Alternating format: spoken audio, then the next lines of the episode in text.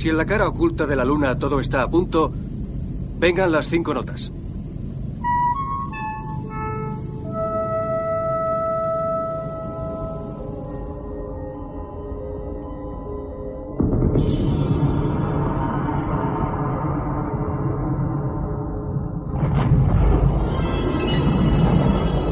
Mira, mira.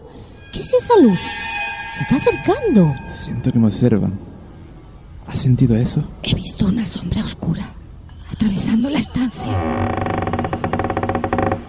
¿Has oído eso? Ha sido como un susurro. Sí, viene del sótano.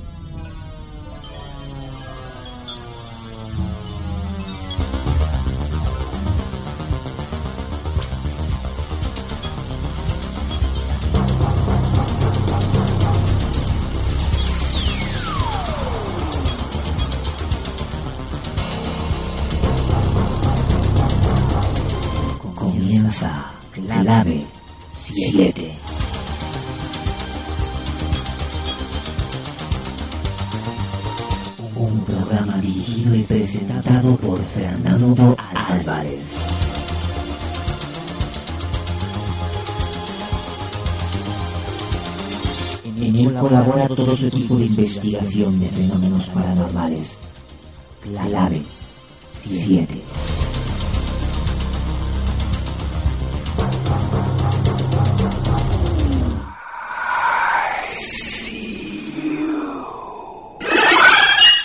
Un programa solo apto para los que buscan Una respuesta.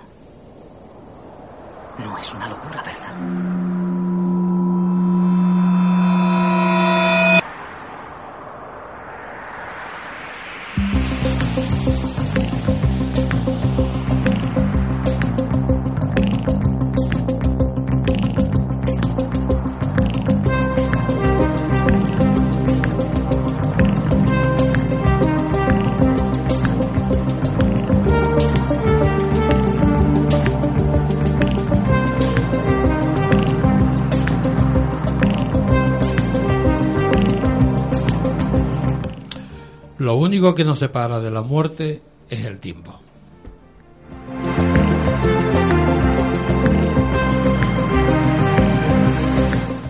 Así, frente a la muerte hay dos actitudes. Una hacia adelante, que la concibe como creación, otra de regreso, que se expresa como fascinación ante la nada o como nostalgia del limbo. Una civilización que niega la muerte acaba por negar la vida.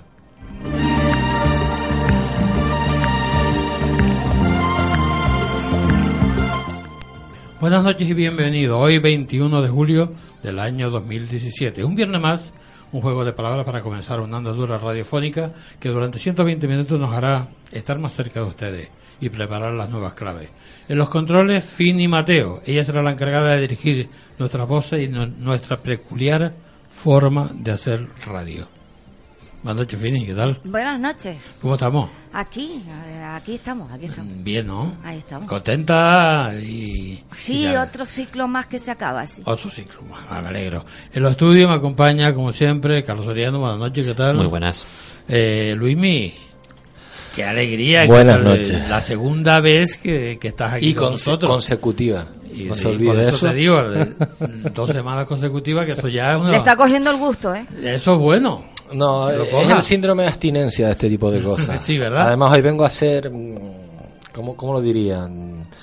Mi intención en el día de hoy era hacer un propósito de enmienda y vengo a ser eh, fustigado y a base ¿sí? de preguntas. Sí, sí, porque, Porque sé que- pasaste una semanita No. castigado ahora. No, porque sé que llevas años esperándolo. Para que tú veas. y no eres el único. Ah, ¿no? No, hay más, hay más. Más allá del cristal hay más gente. Bueno, Buenas eh, noches.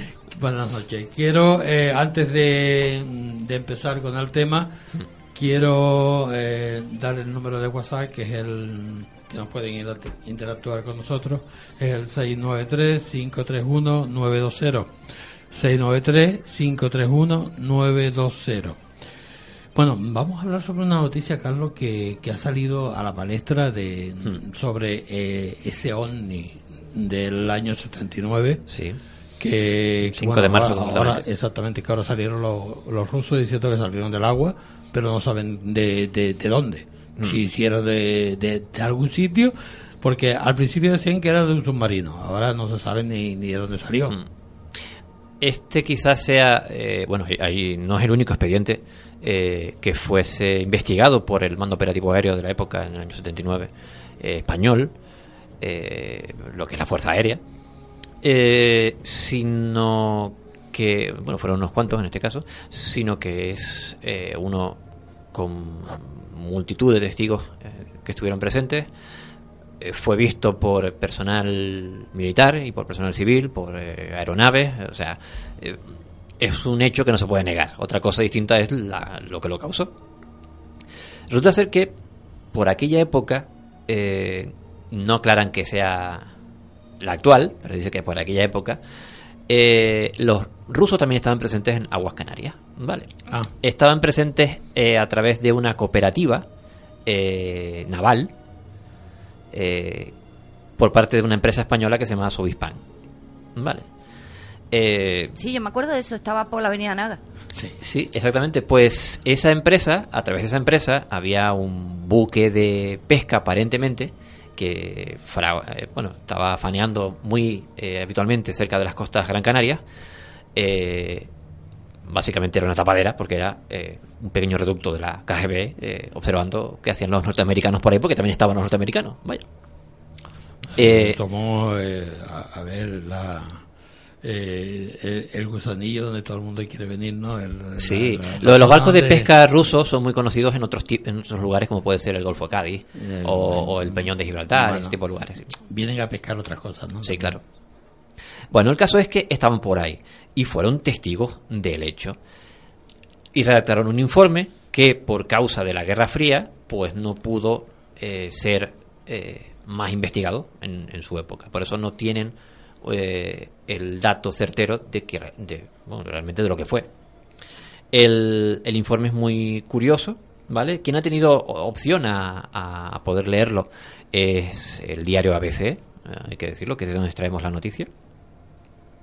El informe en sí eh, forma parte, digamos, de un de un informe más, más grande, más completo, eh, que trataba de eh, analizar eh, fenómenos aéreos anómalos, vaya. Los españoles tenían su digamos su, su parte española para ese tipo de investigaciones. Eh, y recoge datos algunas de las declaraciones, digamos, de los testigos de ese, de ese buque, digamos, que lo, que lo, que lo observó, digamos. Dice que eh, lo firmaban dos, un coronel y un capitán, eh, solo aparecen las siglas, evidentemente. Eh, Perdón, las siglas eh, pueden ser PVL. sí, exactamente. Continúa. Sí. Por si, perdón, disculpa la interrupción. Ahora digo yo una cosita. Vale. Te digo la otra, LAP. Ese, no es el cap- ese es el capitán. Ese es el capitán. sí. Vale, de acuerdo. Vale. Ya sé de lo que estamos hablando. Bien. El estudio de los fenómenos, se llama así, estudio de los fenómenos anómalos de inteligencia de la flota naval de la URSS. Eh, en el texto eh, se citan, entre otras cuestiones, frases como miles de personas en la isla de Gran Canaria fueron testigos de un fenómeno inusual. O eh, frases como desde el agua salió algo y se voló a gran voló un gran objeto oscuro y se dirigió hacia arriba. Eh, el texto dice que, según la noticia, eh, agrega, un momento después se iluminó brillantemente y desapareció de la vista, dejando tras de sí una enorme nube luminosa. Eh, esto es básicamente lo que los testigos militares rusos pudieron vislumbrar y lo que pudieron recoger de algunos de los testigos de, la isla de Gran Canaria. Ellos lo que básicamente no reportan en ese informe es si se trataba o no, que es la versión oficial eh, española, principalmente, sobre todo por dos grandes eh, investigadores mm, de corte escéptico, las cosas como son, que es eh, Ballester Olmos y Ricardo Campo. El famoso, perdón, el famoso misil Poseidón C. Exactamente, sí. Se atribuye que fuera ese misil. Esa es la teoría que sostienen Ricardo Campo y, y Ballester Olmos. En efecto, sí. Bueno, para que la gente que me está escuchando sepa de lo que estoy hablando, eh, se trata de un misil eh, lanzado desde bajo del agua eh, y que pretende hacer un contraataque, es decir, una contramedida aérea.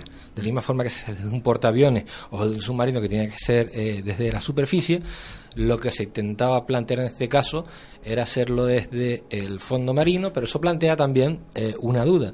Y era, en primer lugar, el sistema de propulsión, que desde la salida desde hasta, de la- hasta que llega al agua, sale del agua, hasta que comienza la ignición del cohete, debería ser una propulsión, eh, digamos, por hélice o algún tipo de propulsión como pueden ser la de los torpedos, con lo cual quedan des- descartados muchos combustibles. Eso en primer lugar.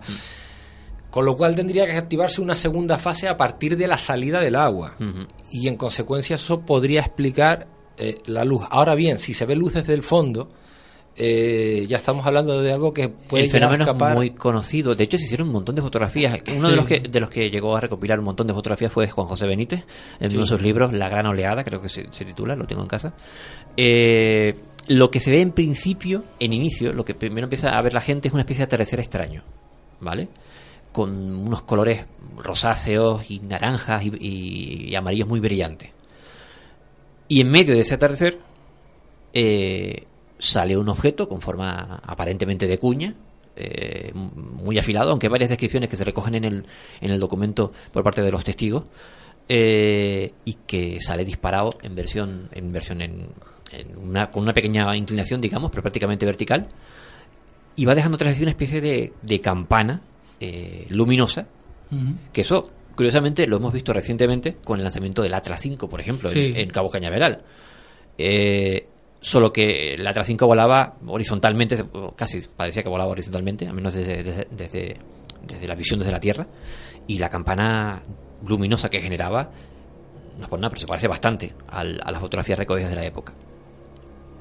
Eh, en el informe español, en este caso desclasificado por parte del, de- del mando operativo aéreo, en el año 91 creo, eh, dice, y esto lo recoge el artículo del ABC, dice, a las 17.56 el controlador ACC y el controlador CAMO observan un eco primario en la pantalla del radar 47-80 NM de la antena, dice, que se desplaza rápidamente. Se avisa al operador W8, son todos datos técnicos, evidentemente, que también lo está observando en su pantalla ANM. Supongo que eso tendrá que ser la orientación. Desaparece de la pantalla. En ese momento se había, no había ningún tráfico eh, procediendo eh, por ese radial. Tráfico, evidentemente, autorizado eh, español. El ovni o el- la campana de aire o lo que quiera que salió del agua salió des- después de ese atardecer de esa especie de aura extraña que se ve en el, en el, en el horizonte en torno a las 6.30 de la tarde eh, hora de Canarias. Eh, pero el caso es que el fenómeno se produjo dice dos veces vale hubieron digamos, de hecho algunos testigos dicen que eh, de ahí lo de las posibles fases que pudiese tener el, el- el cohete lanzado, eh, eh, ese objeto iba produciendo como pequeñas explosiones por el camino, ¿vale? Eh, eso se ha visto, por ejemplo, en el con el Atlas, el Atlas 5, es uno de los que recuerdo muy bien porque fue seguido por un montón de televisiones y hay un montón de vídeos por en YouTube. Eh, se ve perfectamente cómo se divide una de las fases y se, eh, aquello se provo- provoca una especie de explosión de, luz brutal eh, y que, bueno, no sé si se, ajusta también a este caso. El caso es que, eh, bueno, el informe del año 76, digo, del año 79, eh, recogido por los rusos, no deja claro cuál es la procedencia de ese objeto, pero sí deja claro que aquello ocurrió. ¿Por qué? Porque como dicen ellos, eh, después de la Guerra Fría no pudieron acceder a, a seguir investigando aquí, cosa que a mí me resulta muy raro eso. Pero bueno. en A fin. ver, ya hay un dato que no tengo claro. En primer lugar, si ocurre entre la, Gran Canaria y Tenerife, Mm. es entre esa zona, vale, estamos hablando de que hay un... No sé si habíamos caído en eso, eh, yo como soy bastante extraño así, hay un pasillo de aguas internacionales Sí. justo ahí. Sí. Sí, Eso en primer lugar, o sea que eso justificaría el hecho de que se haga ahí. sí. Porque Y que puedan estar perfectamente ahí. Exacto, eh, o sea, porque le- digamos que de ser descubiertos no tendrían ningún problema. Estoy hablando escépticamente, eso en primer lugar. En segundo lugar, el, el tema de que hayan efectivamente diferentes fases en las cuales se desprende una parte del, del proyectil y se active una segunda, eso lo vemos desde el Gemini 1, Gemini 2, Gemini 4. Y, eh, y todos los Apolo hasta llegar al 11 que fue el que fue a la Luna. Es decir, la, la mejor forma de, de recorrer largas distancias y sobre todo de cambiar de densidades, eh, sobre todo ya sea agua, aire o aire, espacio, es desprenderte de lo que ya no te sirve como propulsor. Porque tiene, cambias de propulsor, por ejemplo, en este caso, eh, de uno basado en un, una hélice a otro basado en oxígeno y si llegas a un techo determinado y quieres seguir eh, entras lo- cuando se llama eh, el techo de los aviones ¿no? en modo de pérdida digamos el techo de los aviones la pérdida se produce cuando no hay oxígeno para la combustión en ese momento lo único que queda es el combustible sólido que es lo que llevan eh, las naves espaciales ¿no? en consecuencia ahí tendría que haber otra fase sí o sí eso es la explicación em, em, digamos más más lógica y mm, que se puede dar a, todo a todo esto. Que esté en Canarias tampoco me sorprendería. Eh, recordemos la relación Siria eh, Soviética. Y recordemos dónde está Canarias. O sea tampoco me sorprendería. Mm, descartar el efecto ovni o identificar lo más que me llama poderosamente la atención es que eh, eso que, que todos describan que el ambiente ha cambiado Eh, solo se me ocurre una forma entre comillas científica de explicarlo y es que de la misma forma que el agua se ve azul porque mm, o el perdón sí el, el mar eh, digamos refleja el ozono y por eso se ve azul no es que sea azul el agua es transparente eh, se haya generado un nivel de potencia tan increíble bajo el agua que haya cambiado el color del, del cielo. Pero entonces ya, teniendo en cuenta que estamos hablando del año 79, es decir, Mm. Hay que- hay que 10 dar- años después de que el hombre llegara a la Luna, Hay que añadir un dato que no, no, no lo he añadido. Según las investigaciones de Ballester Olmos y, y Ricardo Campo, se hicieron al menos cuatro lanzamientos ese mismo día. Puede que el aura, ese inicial, ese atardecer extraño, corresponda al. Porque en realidad lo que estaban haciendo son pruebas balísticas. Exacto. Puede que fuese el resultado de los gases de alguno de los eh, cohetes. eh, de los cuatro Sí. disparos que hicieron, vaya. Que probablemente no tuviera demasiado resultado o no llegó a salir o no llegó a, a tan alto en el cielo y la gente pues no llegó a verlo en ese Claro, de todas formas, a mí lo que me llama poderosamente la atención es que un instrumento, como puede ser un radar convencional, haya detectado ese objeto. Eso sí me llama la atención. en este caso Por dos- detectado. En primer lugar, porque generalmente los. Hombre, por la altura a la que está. Mm, De hecho, los, los aviones fantasmas lo primero que hacían eran volar rajo- bajo para ser eh, indetectables por el radar. O sea que esto alcanzó una altura en torno a los 5.000 metros mínimo. Mínimo. Eh, eh, me llama la atención por dos cosas. Una de dos, o no tenían suficiente tecnología como para ser no detectados por el radar, cosa que me extraña porque en el 79 ya existían los protocolos fantasma, o sencillamente de- mm, se trata de, de algo que daba igual o que no importaba o que no se conocía incluso que podía ser seguido. En consecuencia, se podría atribuir a alguien que no tiene nada que ver con el ser humano. O por lo menos no con la Vamos a ver, mm, yo me hago una pregunta porque yo no entiendo mucho del tema, ¿no? Yo, eh, Aguas Internacionales puede eh, hacer lo que le dé la gana. No, no es que pueda hacer lo que le dé la gana, y- pero no están competencias dentro de la... a ver, vamos a ver. A ver, eh, ¿por qué eligieron esta zona? Eh, Eh, sí, ahí me imagino que habían americanos, como estaba diciendo Carlos, habían Sí. americanos, habían rusos, y pueden, eh, aunque sea aguas internacionales, pueden lanzar cuatro misiles así por lo que le dé la gana. Eh, mm, eh, me, Eh, me gustaría ver. decir que no. Me gustaría decir que no. No hay un protocolo para eso. Eh, me gustaría decir Aunque que sí. sea, aunque sea en aguas internacionales, que me da igual. A ver, hay Ah. protocolos, pero estamos hablando de la KGB. Sí, sí, bueno. O sea, es una estaban- organización, Y estaban los eh, americanos también allí. Pero, pero es una, quiero decir, pero es una organización de espionaje. Vamos a ver, si, hay- si alguien se puede saltar los protocolos son ellos, eso es lo primero. Claro. De hecho, Y están en un barco de pesca escondido, o sea, Claro. Y lo, Bueno, y lo pues, segundo, eh, Es decir, que si era balístico, lo- los rusos mandan dos, los americanos mandan dos, y eh, ahí a ver quién tiene más acierto. ¿Cómo es el tema? Eh, el caso es que en la, en la época, lo curioso del asunto es que en la época se, se, eh, la versión oficialista, vamos a decirlo así, se pensaba que era un misil y que además era ruso. ¿Vale? Eh, en el caso. En se ese caso. atribuyó eso al Poseidón C, que se llamaba así el misil. Si, Eh, no, si no recuerdo mal. Sí, sí, sí. Pero la teoría del Poseidón es bastante más reciente. Eh, el Del caso- 2000 y pico. Sí, estamos hablando La- del año La 70. característica del, Sí. del Poseidón es igual, es, es parecida. El- Pero, el- eh, en realidad. ¿con, lo- qué, ¿Con qué fin? ¿Dónde iba a, a llegar eso? ¿Para qué? eran Hasta- pruebas balísticas, ¿vale? Eran misiles sin, sin cabeza explosiva. Sin cabeza nuclear. ¿Vale? Lanzar un misil, como él, ha explicado, como ha explicado Luismi, lanzar un misil desde debajo del agua no es fácil. Y lo tiene que hacer un operario y a la siguiente, no sé cómo se llaman cuando se renuevan los, los- los militares de ese barco, tendrá Sí. que hacerlo otro operario, o sea, todos tienen que aprender, vamos, por decirlo así. Entonces, eh, para eso se hacen pruebas balísticas.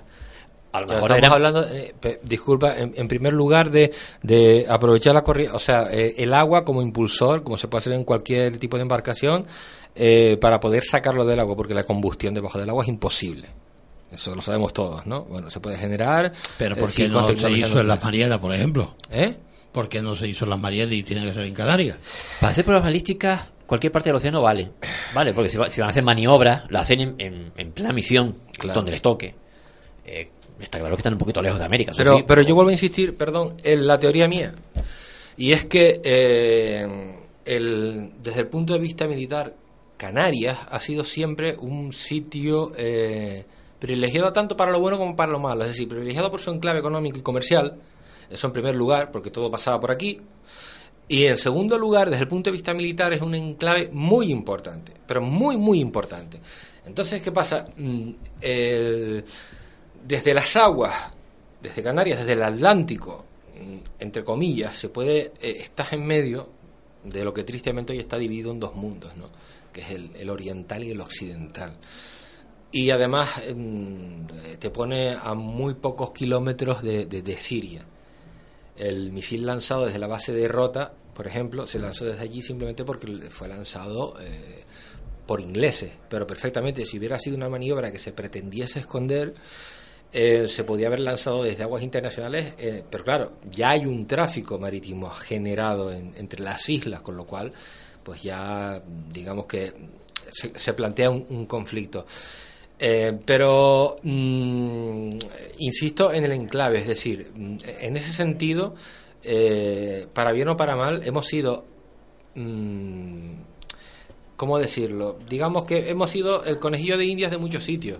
Y la prueba la tenemos en que hemos, estamos encontrando, no sé si lo han visto en las noticias, eh, proyectiles todavía sin explotar de la guerra civil. De la guerra civil, sí. Eh, hay un dato, no sé si lo sabes. Y, y también no te olvides de la, de la, de la di- esa bombita de Palomares. Mm.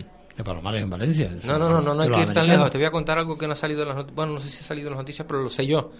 Lo sé yo porque lo vi. Una granada de mano Mm. en la parte alta de Tacoronte. Sí, sí, sí. Y no una granada actual. Una granada del año 36. Donde acude primero, creo que el GAL o el GRS de la Guardia Civil y luego actúan los TEDx. Quiero decir, para bien o para mal, hemos sido siempre conejillo de indias en ese sentido. Mm, de- mm, hombre, descartar objeto volador no identificado, yo tampoco lo descartaría, porque también se han visto cosas que hoy en día no se pueden Bueno, explicar. técnicamente es un no identificado. No, no, por supuesto. Todavía nos seguimos peleando por, por saber qué es. Bueno, o sea, ah, es que la gente no, eso, no, es para un- eso se denomina omnivisil. Porque Claro. no se sabe, claro. Mira, que- eh, bueno, eh, un último dato, nada más. Perdona, Sí. se incorpora Charlie. Ah, sí, supuesto. Hola, Charlie. ¿qué tal? Hola, muy buenas. Qué Pues potencia. aquí ¿eh? a- haciendo gestiones externas. Bueno, pues me alegro. Sí, sí, sí. Vale, y continúo. El, dentro del informe desclasificado, eh, en este caso, eh, del, del Comando Operativo Aéreo, del Mando Operativo Aéreo en, en- en su época, de la Fuerza Aérea Española. Vale, hay un documento que llega eh, cifrado desde, dice aquí, el despacho de Jamecán, en Las Palmas, eh, a Madrid. Y dice textualmente, parece demostrar que se trata de un misil disparado desde aguas internacionales al oeste del archipiélago. Este informe es del año 79, ¿vale? Del 23 de marzo, concretamente. Para salir al paso del cúmulo de especulaciones que estos hechos están originando y poner coto a ciertos desaprensivos que están explotando la buena fe popular en beneficio propio. Dice el telegrama, podría ser conveniente pedir información a las Fuerzas Armadas de Estados Unidos, por si habían sido, por si fuesen ellos, claro. Aunque algunos datos disponibles hacen suponer que el misil ha, ha podido ser disparado hacia el este, en cuyo caso podría tratarse de una prueba de precisión con posible caída en algún punto del este de Europa y por tanto disparado por una nave del Pacto de Varsovia y ahí pone punto final al asunto. Ah, En este caso, el origen estaría apuntando hacia los rusos. Pero según este último informe, los rusos no tenían ni idea. ah, curioso. No, a, Rusia no, no le consta, como diría. No, no, bueno, no, no, no. no voy a decir quién decía eso. De todas formas, eh, ni uno ni otro va a decir que, que fueron los los los que hicieron eso, ¿no? Los que eh, eh, lanzaron e- ese misil. Hombre, según Ricardo Campo... Ni, ni tanto los americanos como los rusos tampoco te lo van a confirmar. Según Ricardo Campo, él tuvo la oportunidad de entrevistarse con algún militar. Yo recuerdo esto haberlo leído en su momento, ¿vale? Porque se, Yo se- se- lo he leído, pero es que me, me extraña que un militar eh, E incluso el te compañero- vaya a decir a ti, eh, fui yo. e incluso, no, hombre, no él, pero... E incluso unos que apoyan esta teoría es el, el amigo Alfonso Ferrer, por ejemplo. Vale. Pero bueno, en fin, es, es un caso polémico y como tiene que ser, quiero decir, el fenómeno ovni, eh, o los fenómenos que, que ten- estén en torno al, a lo que llamamos ovni, eh, deben ser investigados por todo aquel que pueda aportar datos. O sea que- Por supuesto, y de todas formas, como salió ah, eh, esa noticia ahora en el, A- Sí, en es- ABC, pues es entonces es cuestión de, de remover un poquitito más este este expediente, ¿no? Lo que pasa es que, claro, se- seguimos con la incógnita de que, de que, que es, bueno, ya más o menos sabemos que es un, fue un misil, ¿no? sí. Pero, pero de todas formas la- lanzado por los, por los rusos, pero no creo que yo, un militar Pero, oye, te diga, esto- yo fueron los militares. o Esto fueron- es básicamente eh, lo que se podría considerar un expediente X, ¿vale? Pero de toda regla. Hay parte militar implicada, hay parte civil, hay parte... eh, pero de los expedientes reales, no los que salen en televisión, evidentemente. Curioso. Bueno, eh, como todavía no, no nos viene el invitado, ¿no? De momento no. Me gustaría que, que me comentaran eh, la, la, la película de Expediente X, porque es claro, eh, este- esto es, eh, es post populi y todo el mundo está hablando sobre ella. La serie. La, la serie que, que empezó el martes y, y la verdad que ya hemos tenido oportunidad de los verla. nuevos Mm. los nuevos capítulos de Expediente X que fue eh, bueno ha sido muy polémica Hombre, expediente que fue polémica al principio. Hay incluso investigadores que investigadores españoles en este caso claro eh, que pero es que eh, tratan el tema del cáncer Sí, y tocan otras temáticas. Te Digo, yo tuve la oportunidad de verla cuando se estrenó en España, no en Canarias. O sea, quiero decir, no en los medios tan. en una televisión tan nacionalista, por decirlo así, tan a nivel nacional.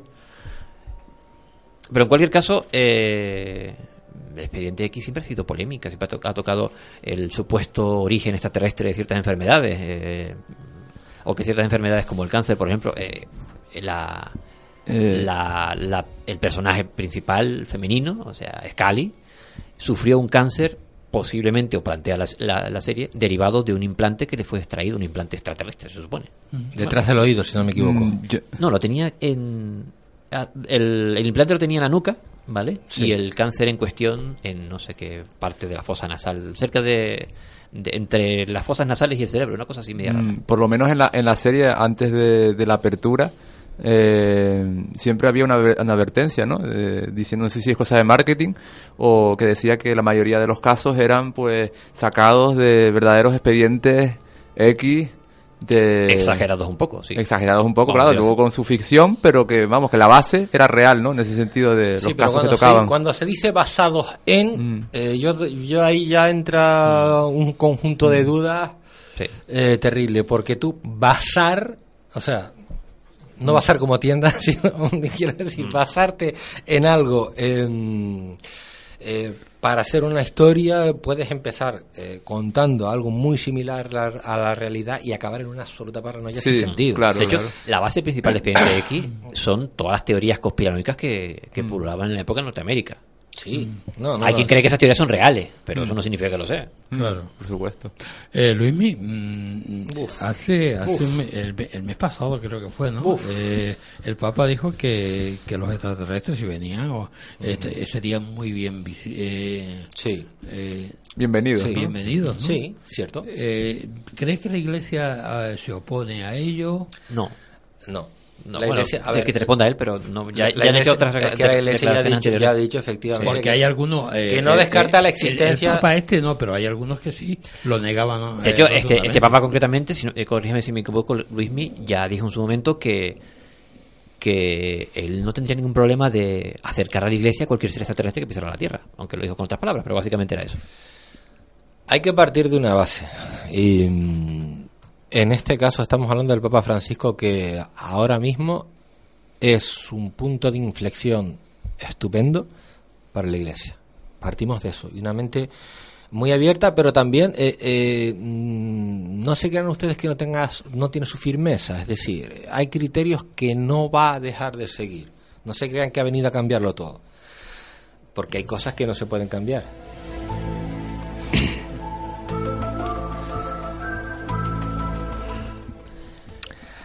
Para poner situación. Mm, No sé, ¿qué pasa? ¿Que el expediente X invitado soy yo o qué?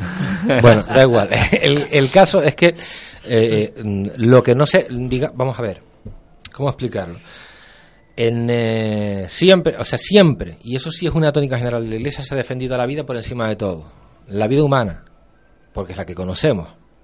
También hay que ser consciente de otra cosa, es decir, un fenómeno, eh, como puede ser la vida en la Tierra, es susceptible de ser repetido en igual en iguales condiciones en otro sitio. Bueno, no tiene por qué ser humanoide. Lo que quiere decir el Papa en este sentido, lo que realmente su mensaje es, no es yo creo en los extraterrestres, creo en los grises lo llamaban, eh, o los reptilianos. No, no quiere decir eso. Lo que está diciendo es cualquier criatura creada y viva en este universo procede de la misma fuente que yo, que es Dios, y en consecuencia tiene que ser amado y respetado por mí. Punto.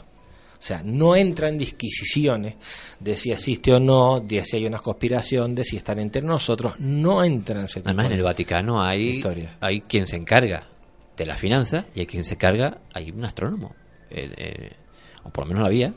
No, lo, lo sigue habiendo. Y era, en principio, es el que se encarga de modo otro en hacer ese. eh, eh, Hay un astrónomo por, por una, por una, aparte de, de- de- por lo que vas a decir, ¿Mm? astrónomo que no astrólogo. Hay un astrónomo. No, por- no, astrónomo. sí. Pues por eso, cuidado.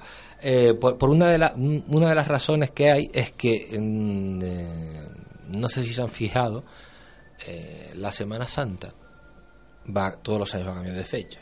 Y, los, y todo cambia, igual que la Navidad. O sea, la Navidad no, la Navidad siempre es el 25 de diciembre, yo no sé ni lo que estoy diciendo. Eh, me refiero tanto a la Semana Santa eh, como a los carnavales. ¿Cuándo caen este año? ¿Por qué tiene que ver eso? O sea, pues eso tiene que ver con el calendario gregoriano que se instaura, que es decir, que es el que usamos todos, es decir, cuando digo todos, digo el 98% de, del mundo, casi, o quizás un poco menos, que es que estamos en el año 2017, etcétera, etcétera, etcétera. Sí, por la, por la Pascua, ¿no? Porque los carnavales tienen que ser eh, una Pero semana antes de, Pero efectivamente, no, sí, los que, ver, la cuaresma, que... que son 40 días antes de Semana Santa, Exacto. efectivamente. Pero cuando y- y por qué y de dónde empieza todo eso? Pues a partir de creo que es la primera luna eh, concreta después de Adviento. Es que no, no lo recuerdo exactamente, pero precisamente por eso está la presencia de ese astrónomo. También, si quieres hablar de más cosas, eh, ¿hay exorcistas en la iglesia? Sí. Claro. Venga, lo digo no, yo. no, curso. pero a mí No, me sí, gustaría, sí, no, pero a mí me gustaría eh, En destacar yo- yo recuerdo una que- noticia, una noticia Sí. que sa- eh, salió eh, mm, eh, en una eh, en un periódico mm, bastante fiable, no me acuerdo los nombres, eh, que Stephen Hawking dijo que bueno que como se, han descubierto muchos eh, planetas eh, en, en, en esa línea de, de habitabilidad, Siete, No. de los cuales cinco son habitables. Exactamente. Sí, ahora, Dijo que tuviéramos tierras, muchísimo cuidado con las personas que pudiéramos conectar con ellas. Por Sí. si acaso. Te voy a decir una cosa. ¿Qué piensan ustedes sobre eso? Eso es que eh, Hawking Eh, últimamente parece que cada vez que habla sobre el pan.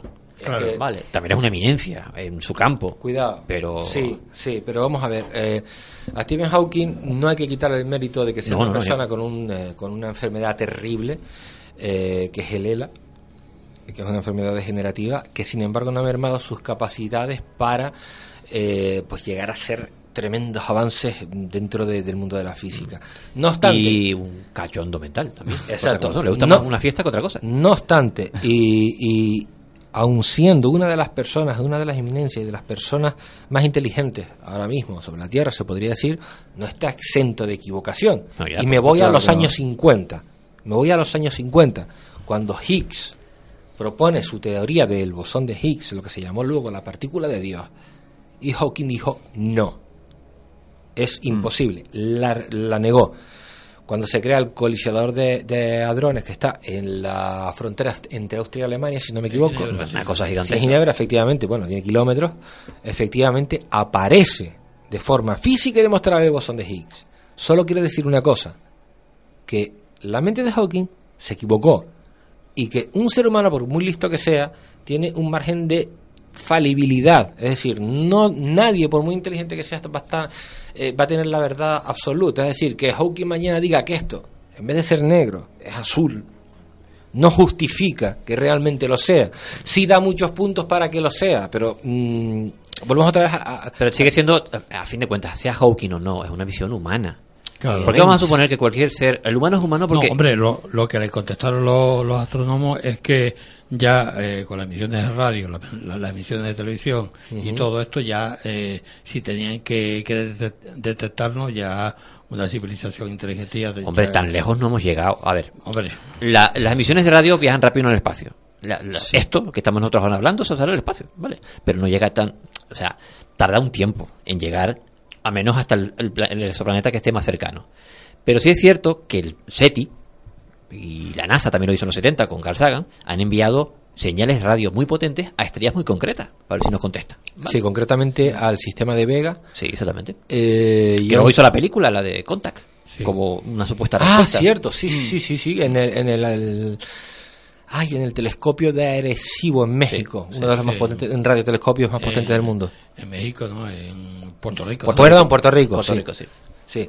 Em, por cierto, una película que me gustaba mucho. Sí, a mí me encanta. Porque relaciona la radio con todo este tipo de temas, entonces, es increíble, ¿no? Fin de idea. Ah, no, no, no quería Se iba a nada. meter conmigo o algo. Eh, no, no, no. eh, Yo le dije que le iba a cascar, pero todavía no. Ah, todavía, todavía no me toca. Ah, vale, vale. todavía no me toca. Eh, mm, volviendo al tema, aparte del tema de- del proyecto SETI, que creo que ya prácticamente ha quedado desbancado y demás, mm, voy a relacionar Sí, una cosa que le acaban de dar una, pasada. una patada al pobre SETI. sí. Por eso lo decía. Eh, voy a, a relacionar una cosa que aparece en esa película, en Contact, eh, relacionado precisamente con lo que decía ayer y que es además una, una de las de las cosas más lógicas del mundo. La señal, en teoría, recibida mm, de forma espacial, digamos, ¿no? Eh, la, la radio mm, señal recibida, en principio, eh, digamos que va desglosando, y lo digo a raíz de lo, de la- lo que decía de la sábana santa, ¿no? En primer lugar, se manda una señal eh, que se puede captar si tenemos receptores para ello. Y lo primero que captamos es, eh, yo no sé lo que pasa, bueno, eh, Una. Eso fue una señal wow, pero de la Tierra. y lo primero que captamos es eh, unos pulsos eh, modulados en amplitud en una frecuencia del hidrógeno por pi. ¿Eso qué significa? En- digamos que, para hacerlo rápido, mm, mal y pronto, mm, es lo más básico que puede haber. Es decir, son tres pulsos, se descansa, uno, uno, después tres, uno, tres, uno, tres, y se repite esa secuencia un montón de veces. Hasta ahí llegamos. Si somos capaces de descifrar hasta ahí, ya sabemos que hay algo, pero no sabemos el Claro, qué. porque ese, ese tipo de frecuencia no es natural. O sea, Exacto. O sea, la impresión de que alguien lo está haciendo. Efectivamente, ¿por qué? Porque hay una, una, una- es una secuencia concreta. Pero, ah, o sea, había, o sea, había salido un artículo hace poco en que al final... Esa es la patada de la que hablamos que ha recibido el SETI. Sí, sí, sí. Ah, vale, vale, vale. Perdón, iba, iba a decir para pues entonces. de la No, no, no, eh, hablamos la semana pasada, exactamente. La Señal señal wow. wow Sí, de señal wow. Antonio París, que fue el profesor Antonio París, fue el que hizo la, la, cam- la campaña de crowdfunding para, para investigar la señal y al final dijo que no, que no era... No, de- de- a ver, de hecho, el proyecto SETI estaba vinculado eh, con cualquier ordenador del mundo. Te podías descargar, que yo lo hice en su momento. Sí, yo también. Eh, Es un Yo proyecto- creo que Mm. todo el y, mundo... mi- bueno, mientras no usabas el ordenador, usaban tu ordenador para procesar Sí. los datos de esas señales, porque es que es increíble, o sea, era imposible. Y habíamos millones de personas conectadas en esa red, poniendo nuestras máquinas a disposición de... No creo que después desapareció ese programa, pero bueno. El, el proyecto estuvo un, estuvo un tiempo. Estuvo un tiempo... Por lo que leímos hace muy poquito, porque hemos, traído el- hemos hablado de SETI varias veces. Eh, pero también ellos han ido funcionando en función, valga la redundancia, a la financiación que. O Claro, sea, pero- Han estado pidiendo dinero a Pero que yo- yo algún... Es que no quiero perder el tema, el tema al, al que iba, que se describe perfectamente en la película y que se relaciona directamente con la forma que yo tengo de entender de, la- de las cosas que no entiendo, que es decir, la Semana Santa. Vamos a ver.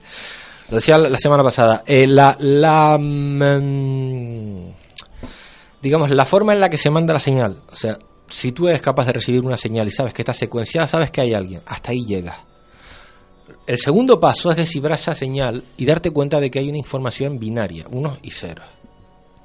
El tercer paso, es decir, depende de la tecnología a la que tú tengas acceso y el nivel de evolución que tú tengas, se te va a permitir llegar hasta un punto o no. Con lo cual hay una consecución directa entre lo que hasta tú, o sea, el nivel de comprensión que eres capaz de tener con el nivel de información que recibes. Quiero decir, si no estás preparado, eh, tecnológicamente, científicamente, eh, a nivel intelectual, eh, solo vas a recibir una parte de la señal que quedará como un misterio y a medida que vaya pasando el tiempo, como se va viendo en el proyecto SETI, se descubre luego mm, una serie de informaciones. De audio, de vídeo, de Además, planos y efe- efe- no, lo primero que se describe es eh, la, la primera transmisión de televisión que se hizo a nivel eh, público, que fue precisamente los Juegos Olímpicos de Berlín. eh, Y que aparece Hitler y aparece Hitler y muestra la, la televisión como símbolo de, de poder. Que los militares se van a mano a la cabeza diciendo, Dios mío, son nazis. O sea, Eh, efe- efectivamente, o sea, En eh, daba la impresión de que, de, de que venían mm, hitlerianos de otro mundo a invadirnos, digo, a lo que faltaba ahora. O sea, no tuvimos suficiente con uno, pero bueno. esa, esa es la visión antropocéntrica de- a la que me refiero. Exacto, pero quiero decir, llegas hasta esa tecnología, descifras esa señal, dices tú, bueno, una señal que yo envié ha sido rebotada, puedes llegar hasta ahí.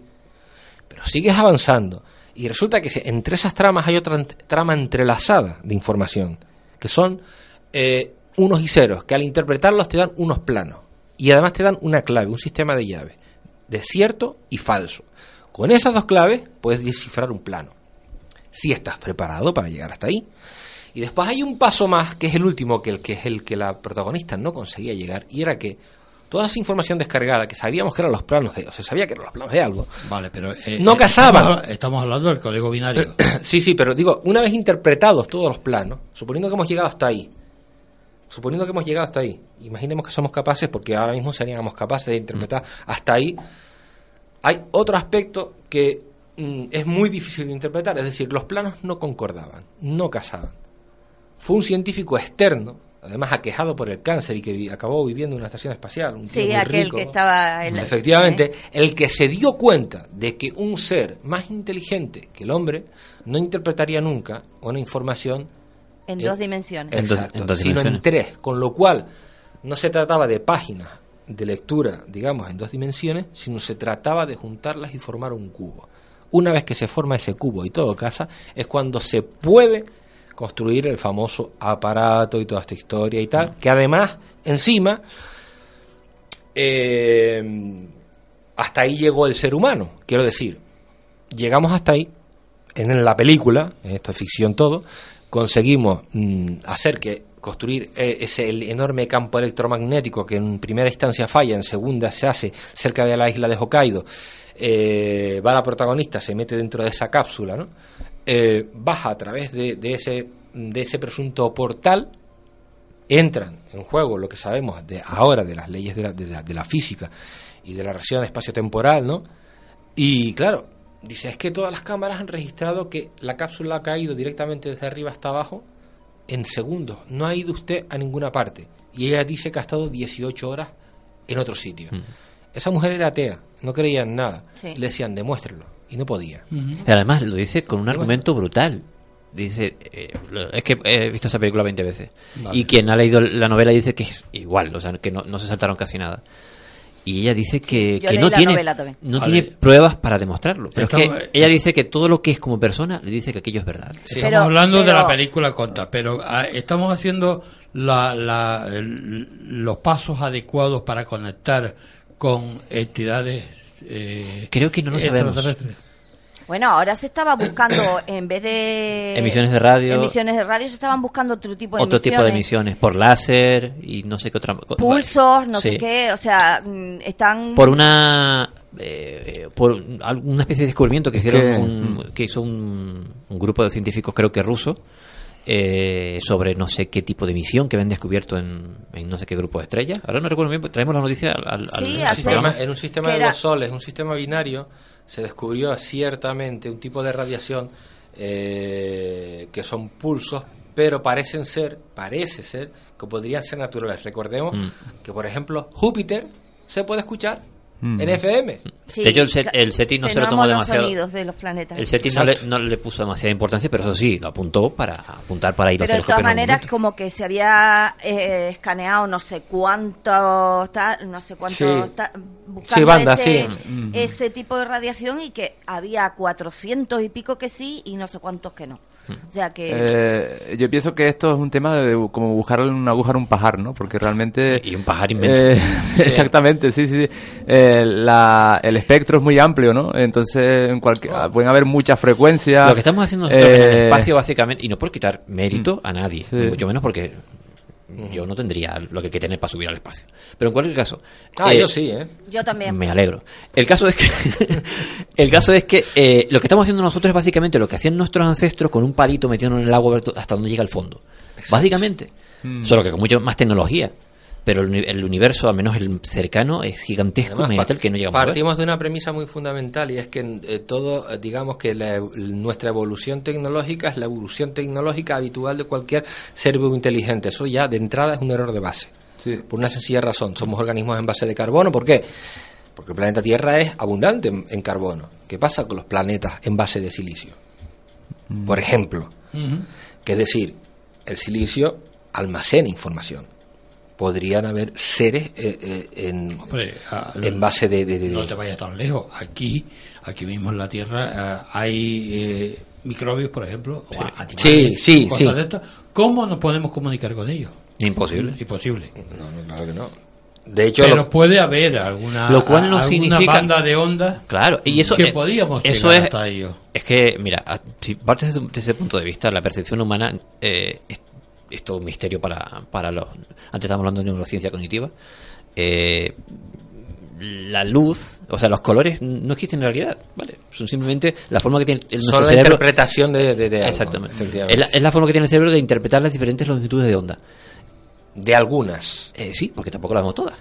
Porque solo hay un animal en la Tierra que no recuerdo, y además es un insecto. Nosotros tenemos tres tipos de, de receptores donde componemos el, con el sumatorio correspondemos, eh, digamos, componemos la luz blanca, ¿vale? Con ese RGB, digamos que todos conocemos, ¿no? Eh, componemos con ese, eh, digamos que podemos componer todos los colores a partir de esa síntesis, ¿no?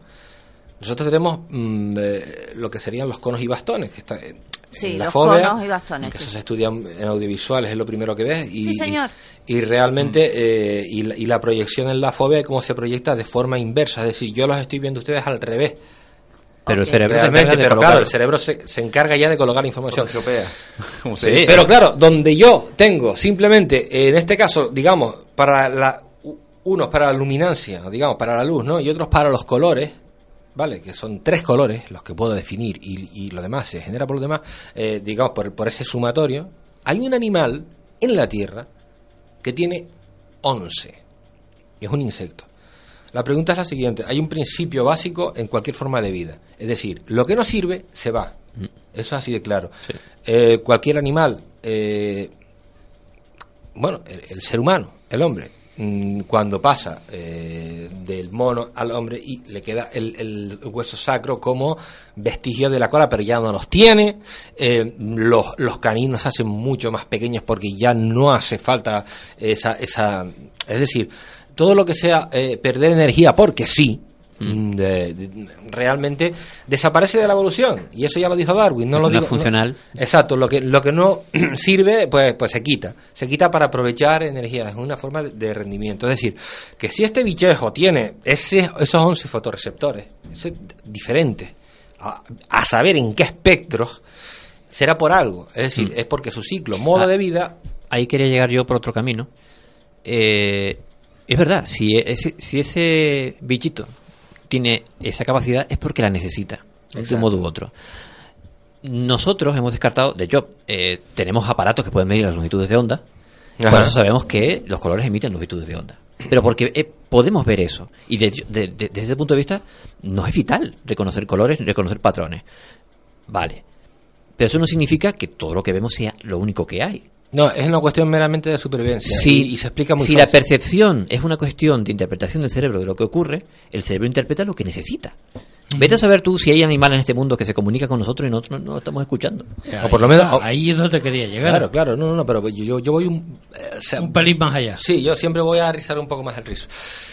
Quiero decir, eh, ya no solo eh, hay un, un lenguaje, eh, digamos, ah, que no es aprendido, es decir, mm, eh, el tema de los colores y demás, ¿vale? Eh, es un tema que, ta- que también es, es bastante interesante en un sentido. Es decir, siempre vamos a asociar el color rojo con el peligro. Nadie se ha dado cuenta de que la sangre es roja y que una herida siempre supone un peligro. El verde siempre, eh, obviamente, en los semáforos, por alguna razón se ha puesto el verde como símbolo de que puedes pasar. ¿Por qué? Porque paradójicamente la naturaleza, la vegetación es verde. Donde hay verde hay agua, en consecuencia hay vida. Quiero decir, eh, por eso vemos lo que vemos. Vemos efectivamente, como decía él, lo que necesitamos para sobrevivir. No vemos otra cosa. Sí, pero los, Cuando- los colores son cualias, tú sabes. Sí. Porque Bueno. mi azul no puede ser- no, no Sí. tiene por qué ser tu azul. No, se- no, no, no, se- además, se- seguro que no es el mío. No, no. y menos el de Windows. Oye, yo tengo una, yo tengo un pantallazo. Eso tiene una larga historia, ya lo contamos luego. No, no, no, pero eh, eh, mm, quiero decir, aparte de, de eso encima lo que comentaba Fini, es decir, eh, el- eh, vamos más allá, es decir, hay una percepción subjetiva. El sistema límbico, que es el cerebro re- el cerebro reptiliano, es que a estas horas ya no puedo, em, eh, que este que mm, eh, de respuesta más primaria, que es cuando te asustan dar un salto y ponerte en estado de alerta, ¿vale? Sí. Activo. donde se supone un aumento de eh, adrenalina, de, de- de todo, o sea, de, de todo, solo para dos respuestas, o luchar o huir, punto. Eso es lo que dice la biología, ¿vale? Hasta ahí. El sistema límbico eh, sigue estando ahí ahora mismo, actualmente es más una molestia que otra, que otra cosa, porque realmente, mm, y bueno, dentro de poco nos volverá a hacer falta, pero de momento, digamos, no hay amenazas de que nos pueda comer un león. Y, sí es cierto que, que, por ejemplo, en el tráfico, una alerta, que te toquen un claxon y ese tipo de. o la pita. eh, ese tipo de cosas, claro, que, no, que nos ayuda, obviamente, ¿no? Pero la percepción de un ruido fuerte nos pone en alerta y nos pone en alerta de forma eh, es que ahí no entra ni, ni siquiera el sistema nervioso central actúa directamente autónomo o sea tú como tú te olvidas o sea el cuerpo toma el control sobre ti y te dice cómo tienes que actuar en referencia a los estímulos que estás recibiendo ¿no? entonces mm, volvemos otra vez a lo mismo Mm, estamos cayendo en un gran error porque nosotros percibimos sólidos eh, líquidos, gaseos, eh, gases y punto. Ya está. Y los gases no los vemos. Los detectamos, vale, los podemos percibir el viento, perfecto, pero no los vemos. Hasta ahí son los estados de la materia definidos, eh, digamos, a nivel usuario, a nivel de calle. Paradójicamente, el 90% o más del 90% del universo está compuesto por fluidos no newtonianos. Es decir, que rompen todas las leyes de la física, lo que se llama estado plasmático. O sea, cómo vas o cómo intentas entender algo o un ambiente en el que siquiera, ni siquiera te has movido. Con esto quiero decir que si hoy a una persona que ha vivido toda su vida en una selva la pones en una ciudad, morirá de hambre. Y viceversa. Si pones a una persona que ha vivido una ciudad en una selva, se perderá, acabará hecho polvo, seguramente acabará hablando solo. Y, y vamos a ver, quiero decir, es lo que decía al final Einstein, ¿no? Si, si juzgas la, la inteligencia de un pez por su capacidad para trepar un árbol, pensará toda la vida que es tonto. A eso voy, es decir, estamos cayendo en que en, en- en un centro una- humanismo terrible, es decir, no no no tiene que ser todo como nosotros lo percibimos. Queramos o no, esto es un gueto. Es decir, hemos podido llegar a Marte porque es lo más parecido. Bueno, Marte. Bueno, Eh, ah, es decir, que- hemos Bueno, podido oh. Lle- con el Mar Rover, sí, etcétera, etcétera. Pero digo que es, es plausi- es posible llegar. Quiero decir que es posible llegar. Incluso es posible sentar una base Eh, y a la Luna. Bueno, Pero a- por e- a la luna nos echaron. Pero ahí. por ejemplo, em, la serie Venera, la serie Venera Sí. eh, del 1 al 14 son los satélites enviados a Venus. Eh, el último, el Venera 14, eh, fue un fallo terrible porque solo iba son, son misiones rusas, ¿no? Sí, eh, sí, soviética, sí. Es, eh, eh, fue un fallo terrible porque además está, está diseñado solo eh, para resistir las altas temperaturas y presiones eh, durante el tiempo suficiente como para tomar unas fotografías y una muestra mm, del suelo.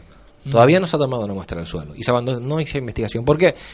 Porque por un error de cálculo, cuando se eyecta la tapa del objetivo para conseguir la fotografía, cae justo donde tenía que caer la prospección del suelo. Ahí se acaba la misión. Es decir, y es una máquina que se ha llevado hasta, hasta Venus. Además hay algo que quiero comentar porque ya estoy viendo la hora y seguro que hay que hacer un paro. Es curioso, ¿no? Que digan, los hombres son de Marte, el planeta de la guerra, las mujeres son de Venus, el planeta del amor, y resulta que en Venus no se puede vivir, pero en Marte sí. Sí, es verdad. Además, es una auténtica... Bueno, no, no, eso lo dejo para picar a Fini ahora en público, no, no por otra ahora, cosa, y no. Por ahora van a Mercurio. Por, a- Claro. por aña- ¿Eh? por añadir. Venus es prácticamente un infierno. Ahí está. Bueno, vamos, a- vamos a, a- a- ponernos en reposo como en Sí. Map, ¿no? Como en reposo. Y, Sí, porque me como, queda- como, claro, como Oye, eh, es que Luis me de Oye, yo quería decir una cosa, ¿eh? Que la- el amor es un infierno en vida a veces, ¿eh? Claro. El amor es un estado de... El amor es un estado de idiotez Tra- transitoria. No, no. No. En muchos casos se puede cronificar y hacerse permanente. Toma ¿Por ya. Sí, no, no, no, ya. chungo, ¿eh? Además es peor, es peor, es terrible, sí, sí, sí. Llevo Te 15 hablamos del años, corazón ya. 15 años, me estoy tratando, estoy en ello, pero no hay manera. No, digo, gracias a Dios me desintoxiqué. No, no, yo no, no, no, no, no. Bueno, lo siento. a ver, yo, eh, como tú eres de Windows, yo soy de Map, yo te pongo en reposo. ¿Quién te- a ver, y vamos a- que yo ya. Yo, yo soy de Mac, mi cami llevo, esta llevo camisa porque Mac no comete errores. Por eso me he puesto el rock de Windows. Fuera los apelianos. Bueno, hacemos un descanso y seguida volvemos.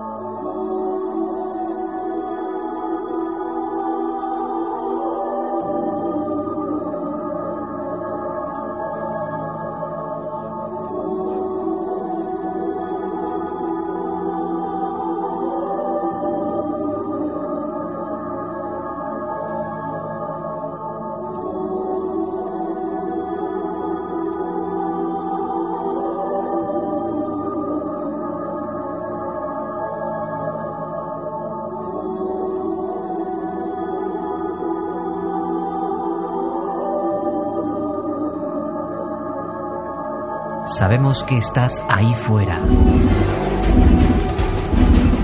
¿Quieres establecer contacto? ¡Decid algo, muchachos! Grupo de pulsos móviles parcialmente polarizados modulados en amplitud. Clave 7 radio arroba hotmail.es. Escríbenos a nuestro correo. En sintonía, los sistemas funcionan, tenemos señal completa. ¿Cuál es la frecuencia? Búscanos en Facebook, Twitter o Google Plus. Envíanos tus comentarios. Fuente confirmada. Y no está aquí al lado precisamente. ¿Posición? Clave 7 radio.blogspot.com.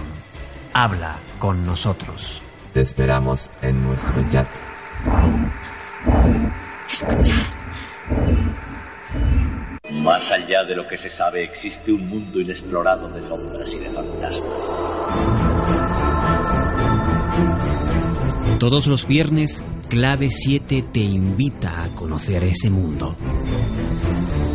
De 10 a 12 de la noche, adéntrate en el más profundo misterio. Clave 7. Solo en Radio Geneto. Algo no va bien en esta casa. No son imaginaciones mías, puedo sentirlo. Es como una enfermedad. Clave 7 investiga. ¿Crees que la casa está encantada? Si este es tu caso, contacta con nosotros. No es que lo crea, estoy segura. Escríbenos a redacción clave7 arroba hotmail.com. Las cosas se mueven solas ahí dentro. Por la noche cuando voy a la cocina a buscar algo de beber, siento unos ojos que me miran. Trataremos tu caso con seriedad y discreción. Ah, ya no puedo quedarme ahí dentro sola. Intentaremos darte respuestas. Dios mío, está lleno de estrellas. Clave 7. Transmitiendo hacia el cosmos.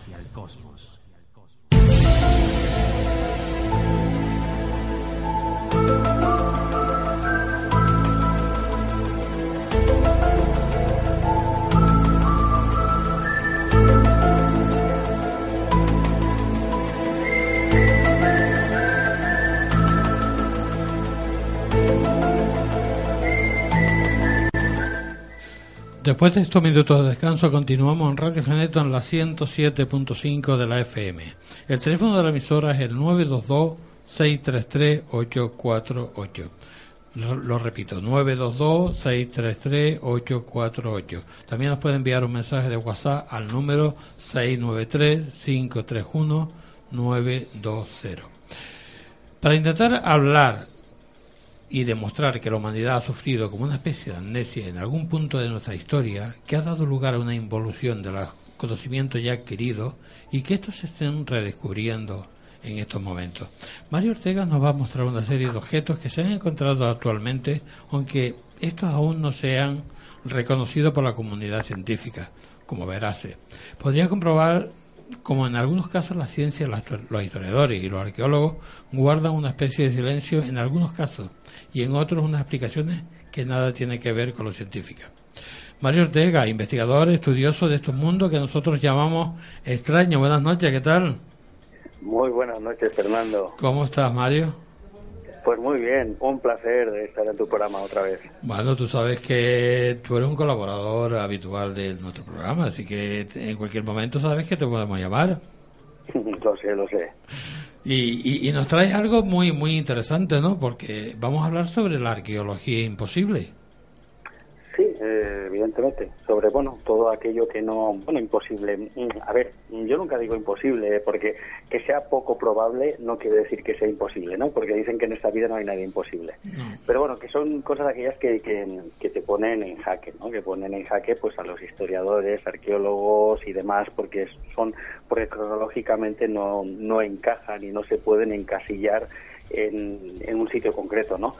Normalmente se alude, pues, sobre todo a la intervención extraterrestre, ¿no? Muchos ya siempre teorizan, ya rápidamente hablas de las líneas de Nazca y cualquier cosa de esta y ya y ya rápidamente ya te salen con el tema. Mira, precisamente no hace mucho, hace cosa de un mes estaba interviniendo yo en un programa y pusieron a un colaborador entre medio que me lo presentaron mientras yo estaba hablando y el hombre dijo, pero mm, taxativamente, eso es obra de los de los extraterrestres. Claro, entonces yo dije, bueno, pues entonces eh, mm, dejémoslo aquí eh, y ya cerramos, damos carpetazo al asunto, lo han hecho los extraterrestres y punto, ya no ya no le demos más vueltas, ¿no? Entonces, a ver, que con eso quiero decir que a ver, siempre hay que sacar todas las explicaciones posibles desde el punto de vista racional y, y, desde, a ver, yo siempre pienso que no tiene por qué ser siempre una, una intervención externa, sino que puede ser algo muy de aquí, tal vez civilizaciones que hayamos olvidado, hay- hayan pasado miles de años y a lo mejor la, la historia se esté repitiendo cíclicamente, ¿no? Puede Ah. ser que hayan habido civilizaciones anteriores a la nuestra que hayan llegado al mismo grado de desarrollo o incluso a superarlo y que por cualquier motivo, siguiendo este, este eh, digamos, este código genético eh, erróneo que tenemos, ¿no? De la codicia, de, de, o sea, de quererlo todo, ¿no? De que el hombre parece que eh, y ya va encadenado a su fin, precisamente por estas cosas, ¿no? Claro. Eh, porque por, por quererlo todo, al final acaban con todo. Ah, ¿vale? Entonces, eh, es lo que digo, ¿no? Que, que posiblemente no hace falta buscar afuera cuando tal vez esté todo aquí, ¿no? Como decía el poeta francés Paul Eluard, ¿no? Que hay otros mundos, pero están en este, ¿no? Está en este, claro. Entonces yo me baso más o menos en esta teoría, a ver, que no descarto, ¿eh? porque tú ya sabes que eh, yo empecé también mis inicios en la ufología y a ver, que yo no descarto la posibilidad, soy de los que piensa que también estamos siendo visitados, que también hay, abducciones y de este tipo, pero bueno, que haya todo esto por un lado no quiere decir que todo lo que todo lo que no podemos dar una explicación tenga por qué ser necesariamente obra externa. Ajá. ¿Y, y, y qué, no, qué nos propones? Porque hay muchísimas cosas que, que podemos hablar de, de objetos fuera de tiempo, ¿no? Que, Sí, que, bueno, bueno, a- que podríamos llamarlo fuera de tiempo, porque a lo mejor no es, como estabas diciendo Sí. tú, ¿no? Eh, sí, exactamente. Bueno, normalmente están los típicos objetos de los que habla todo el mundo, que si la máquina antiquitera y estas cosas, ¿no? Pero, pero podemos ir a cosas ah, mucho más sencillas, ¿no? Eh, como por ejemplo, pues mira, eh, con- en, el año 30, y- bueno, en 1934, eh, concretamente en Texas, eh, se halló incrustado en una roca pues un martillo que datado unos- en unos 60 millones de años, en lo que sería la plena era mesozoica. ¿Vale? Se, se analizó en Ohio y el resultado que dio era que la cabeza era, era una aleación que por lo visto decían que se había usado en el siglo XIX, aunque hay gente que nos tiene que dicha aleación solo sería posible en la actualidad. ¿Vale? O incluso en épocas pretéritas, pero en unas condiciones atmosféricas distintas, algo que sería pues totalmente de cara a la rama científica impensable, porque con condiciones atmosféricas eh, distintas eh, tendrían que haber ocurrido muchas cosas para que estas eh, condiciones fueran tan variables, ¿no? Pero lo más inexplicable de todo es eh, no es la aleación en sí de lo que es la cabeza al martillo, sino la petrificación de lo que es el mango de madera, ya que para que esto suceda deberían pasar millones de años. ¿vale? Eh, ot- otro, por ejemplo, otro caso lo tenemos en Antelope Springs, en Utah. En el 68 se halló una huella de calzado, mm, tipo sandalia, ¿no? Con un trilobites incrustado en el talón. Entonces, claro, estamos hablando de los trilobites, eh, que son... eh, Sí, de- cuaternario.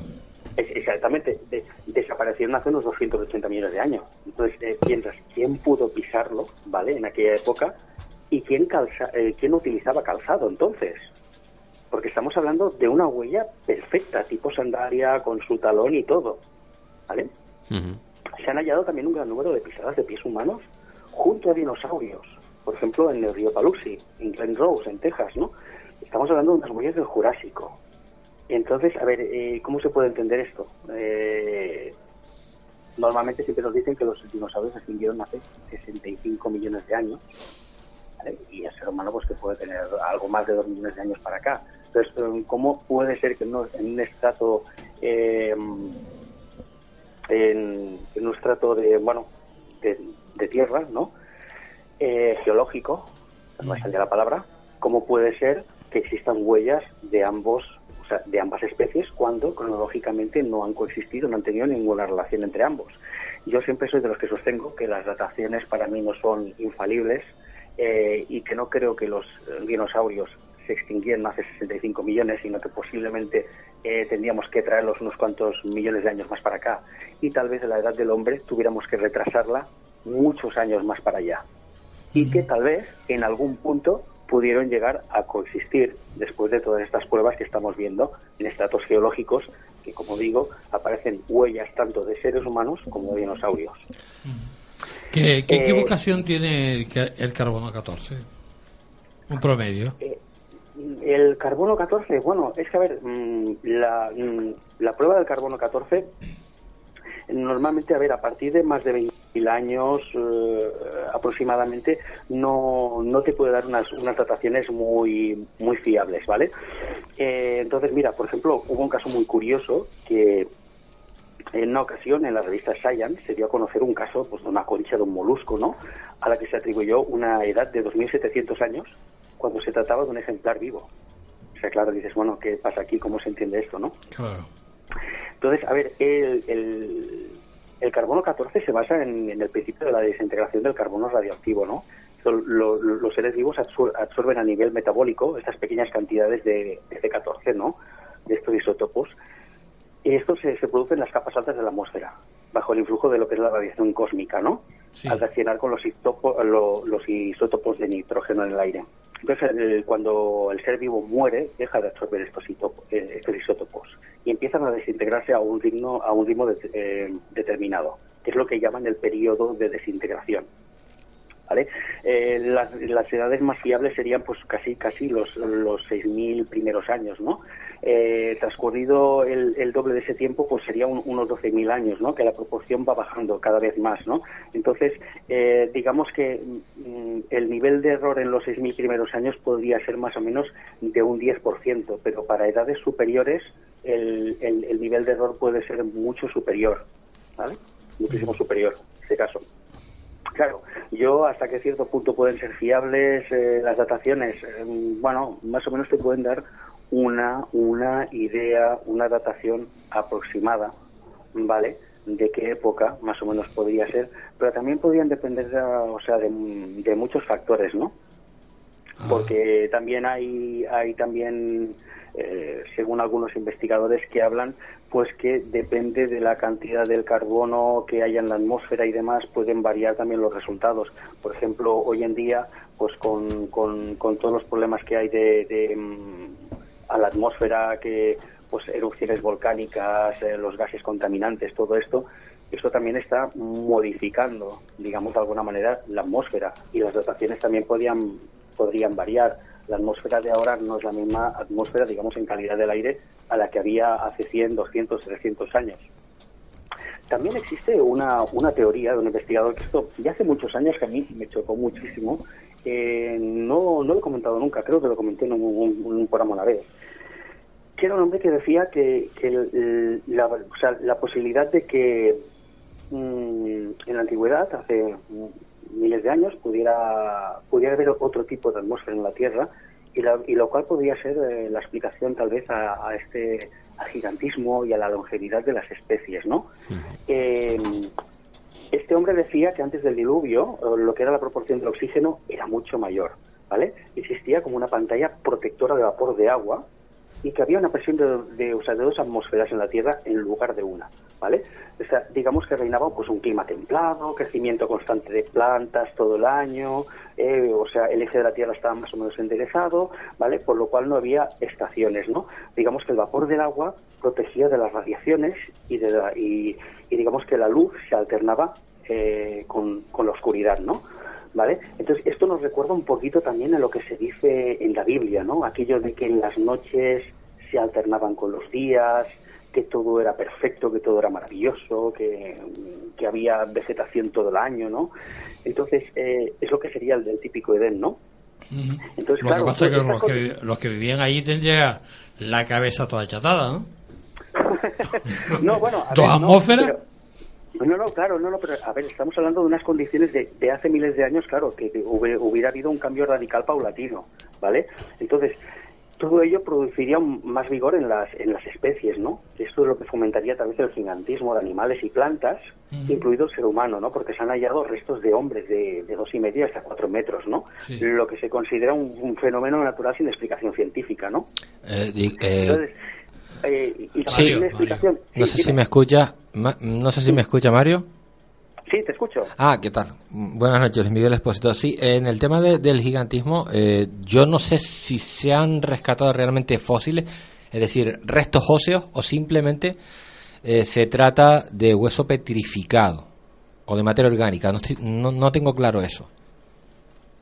No, no, en, eh, o sea, ¿te refieres a, a estos a, a estos huesos de, o sea, Sí, el- de, los- de tamaño gigante, te refieres? Efectivamente, creo que están en Sudamérica, en México y en algún sitio más. Sí, sí, no, no, sí, sí, sí se han hallado, se, se, se han hallado restos óseos y no y no hace falta ir muy lejos. Aquí, por ejemplo, en Cataluña, en, en Gerona también se, se hallaron restos de, de, de, de homínidos que superaban los tres metros. Homínidos que superaban los 3 metros, pero estamos hablando de eso, de restos óseos o petri- petrificados ya con forma ósea. No, es no, que es lo que no entiendo. no, no, restos óseos, restos óseos, o sea, restos óseos, no, no, no, no la forma o que No estamos hablando del allí. fósil en sí petrificado, sino óseo. Sí, sí, exactamente. Ajá. No, no, no. Mi pregunta era esa por, por una sencilla razón. Eh, si extrapolamos todo a. eh, tendría cierta lógica esa, esa longitud. Eh, si, si lo extrapolamos efectivamente a que el hombre conviviese en algún momento determinado con animales bastante grandes y efectivamente en unas condiciones idóneas para el crecimiento. Lo que sí me, lo que sí me llama poderosamente la atención es que mm, llegue un momento en el que esos fósiles, de- mm, digamos que son muy eh, selectivos a la hora de ser encontrados, es muy difícil encontrarlos, no se hallan en, en todos los lugares, no se hallan de forma común, eh, como podrían eh, ser los de cualquiera de la teoría de Darwin, vamos, que suelen medir sobre 1,60, Lucy 1,65 medía, se llama Lucy, ¿no? El, el- digamos. O el Homo erectus que se ha encontrado incluso en. Tailandia, de restos Exacto, o sea, lo que me, lo que me llama poderosamente la atención es, es todo, es, es eso, es decir, cómo, en, primer lugar, cómo se pasa de un, de un lado a otro, y en segundo lugar, por qué se pierde eh, por el camino toda esa información de esos eh, grandes entes. Bueno, es que, a, a- a ver, mm, bueno, aquí estamos siempre con lo del eslabón perdido, ¿no? Porque verdaderamente hay un salto evolutivo de, de- de- de lo que es la especie int- inteligente a los antiguos homínidos, ¿no? Entonces, a ver, en eso sí se, se hallaron los, eh, los restos de Atapuerca, de, del Homo antecesor y todo esto, pero tampoco se halló la explicación de este eslabón perdido, que esto a lo mejor ya nos remontaría a las teorías típicas de Zacarías Sitchin, las intervenciones divinas y demás, ¿no? De que estos hombres fueron venidos de afuera, ¿no? Que se les, eh, o sea, se, se cogió a un ser de aquí, se les dotó de inteligencia y demás. Porque verdaderamente mm, no tenemos tampoco una explicación. Hay un salto, hay un salto eh, evolutivo allí. Todos sabemos que para la evolución siempre se necesita que haya un- una progresión, ¿no? Pero en este caso no existe progresión. El hombre inteligente ap- aparece pues de golpe y porrazo, ¿no? Efectivamente. Y- y- Eh, Disculpa, y, y ese, y ese eslabón existe allí, ¿no? Sí, efectivamente, que- pero, pero claro, a mí lo que me llama poderosamente la atención, como decía, es la altura. Eh, sí hay casos, e incluso hasta la actualidad, eh, de gigantismo, no de 4 metros, pero sí de 2, que sabemos que en la mm, hipófisis y en la pituitaria se produce, que es lo que regula la hormona del crecimiento, se produce un crecimiento de, eh, que no, o sea, una, una mutación que hace que el individuo no deje de crecer, suelen morir a entre los 35 y 40 años y los casos que están datados hasta fotografiados de personas vivas hasta el año 1920 se han dado algunos casos de gigantismo. Es más, eh, jugadores de baloncesto han tenido que ser operados en este sentido para prolongar su vida y parar este nivel exacerbado de crecimiento. Yo no sé si eso podría tener algo que ver con, con estos seres, es decir, que fuese, entre comillas, una mutación o una derivación o otra ramificación de- del- del ser humano en ese sentido. Bueno, que claro, a ver, es que hipótesis y, o sea, hay teorías, hay tantas. A ver, basándonos en- en los hallazgos hay hay de todo, claro. es- Entonces no hay. Es que verdaderamente, si nos tuviéramos que basar en, los hallazgos, como hay muchísimas cosas que no encajan, normalmente lo que se hace, lo que lo, que comentaba precisamente esta, esta tarde hablando con Fernando, en un momento que hemos estado hablando, no, a- de lo de la datación indirecta, que, que normalmente se cogen cuando hay unos restos y los encuentran en un sitio concretamente, eh, ya lo ya lo asocian a los restos, a lo que hay alrededor, ¿vale? Y no y ya no le dan o sea, ya no le dan más vueltas al asunto, ¿no? No sé, es por ponerte un ejemplo, ¿no? Yo ahora mismo puedo tener, eh, estamos en el siglo XXI, yo puedo tener en mi casa una ánfora romana, ¿de acuerdo? Del siglo I. Ahora en este momento hay un cataclismo, este o sea, toda la civilización como la, como la conocemos desaparece, y después de 2000 años, en el siglo 40, alguien encuentra los restos de mi casa, encuentra esa ánfora romana y dice, mira, en- en el siglo XXI existían estas cosas y tal, y estas ánforas que también, por lo visto, las hacían servir, ¿no? Incorrecto. A ver, esa, esa ánfora estaba en el siglo XXI en mi casa, pero ya tenía 2000 años en su haber, ¿me entiendes? O sea, es lo que llaman la, la datación indirecta. Cuando se encuentra algo en un sitio, por regla general, pues todo lo que hay alrededor ya lo asocian y ya lo catalogan allí. Entonces estaríamos hablando de un montón de cosas que no, que están mal catalogadas, que como no les pueden dar una explicación plausible, le meten una datación X y ya está. Y lo que y lo que es incómodo, pues lo dejan relegado, o lo hacen, lo hacen desaparecer, o lo meten en cajas y lo guardan en sótanos, ¿vale? Porque no le pueden dar una explicación plausible. De, de todas maneras, eh, yo por ejemplo discrepo, respetuosamente por supuesto, que en lo que comentaste sobre los antiguos homínidos, sobre esa infravaloración que hemos tenido a lo largo de la historia eh, en lo que se refiere a su capacidad, a sus capacidades intelectuales. Estos homínidos pues han demostrado ser no ser tan salvajes o tan poco inteligentes como pensábamos, sino eh, se han descubierto pues atisbos de, de, por ejemplo, de sentimiento de religiosidad. Eh, pues ellos eh, se han descubierto una serie de, de túneles en donde ellos se, se, se, movían en el interior de ellos y daban sepultura. O sea, con lo cual había un sentimiento casi hasta divino y un respeto por la muerte y una especie de conciencia por así decirlo. Entonces, no, estamos un poco infra, infravalorando, ¿no? Entonces, no es que realmente haya ha habido un salto eh, un salto como de no sé cómo explicarlo pero vamos que, que no es espontáneo. O sea ha habido una, una evolución. Hay quizás haya eslabones perdidos pero no significa que haya sido de golpe y porrazo.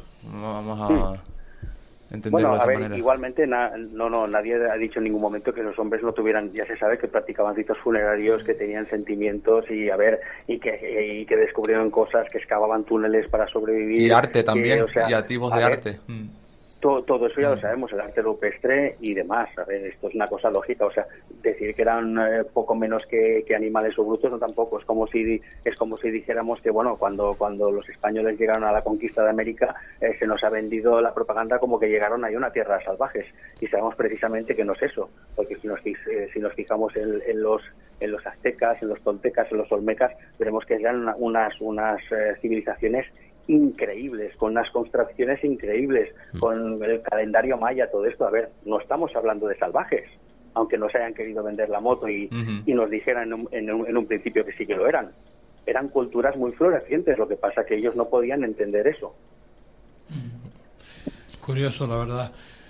Y, y bueno, de, eh, nos quedan cinco minutos, Mario. Eh, otra cosita más de, del pasado. Sí, bueno, a ver, hay, hay muchas curios, hay muchas curiosidades, ¿no? Por ejemplo, lo, el tema de las eh, de las geodas, ¿no?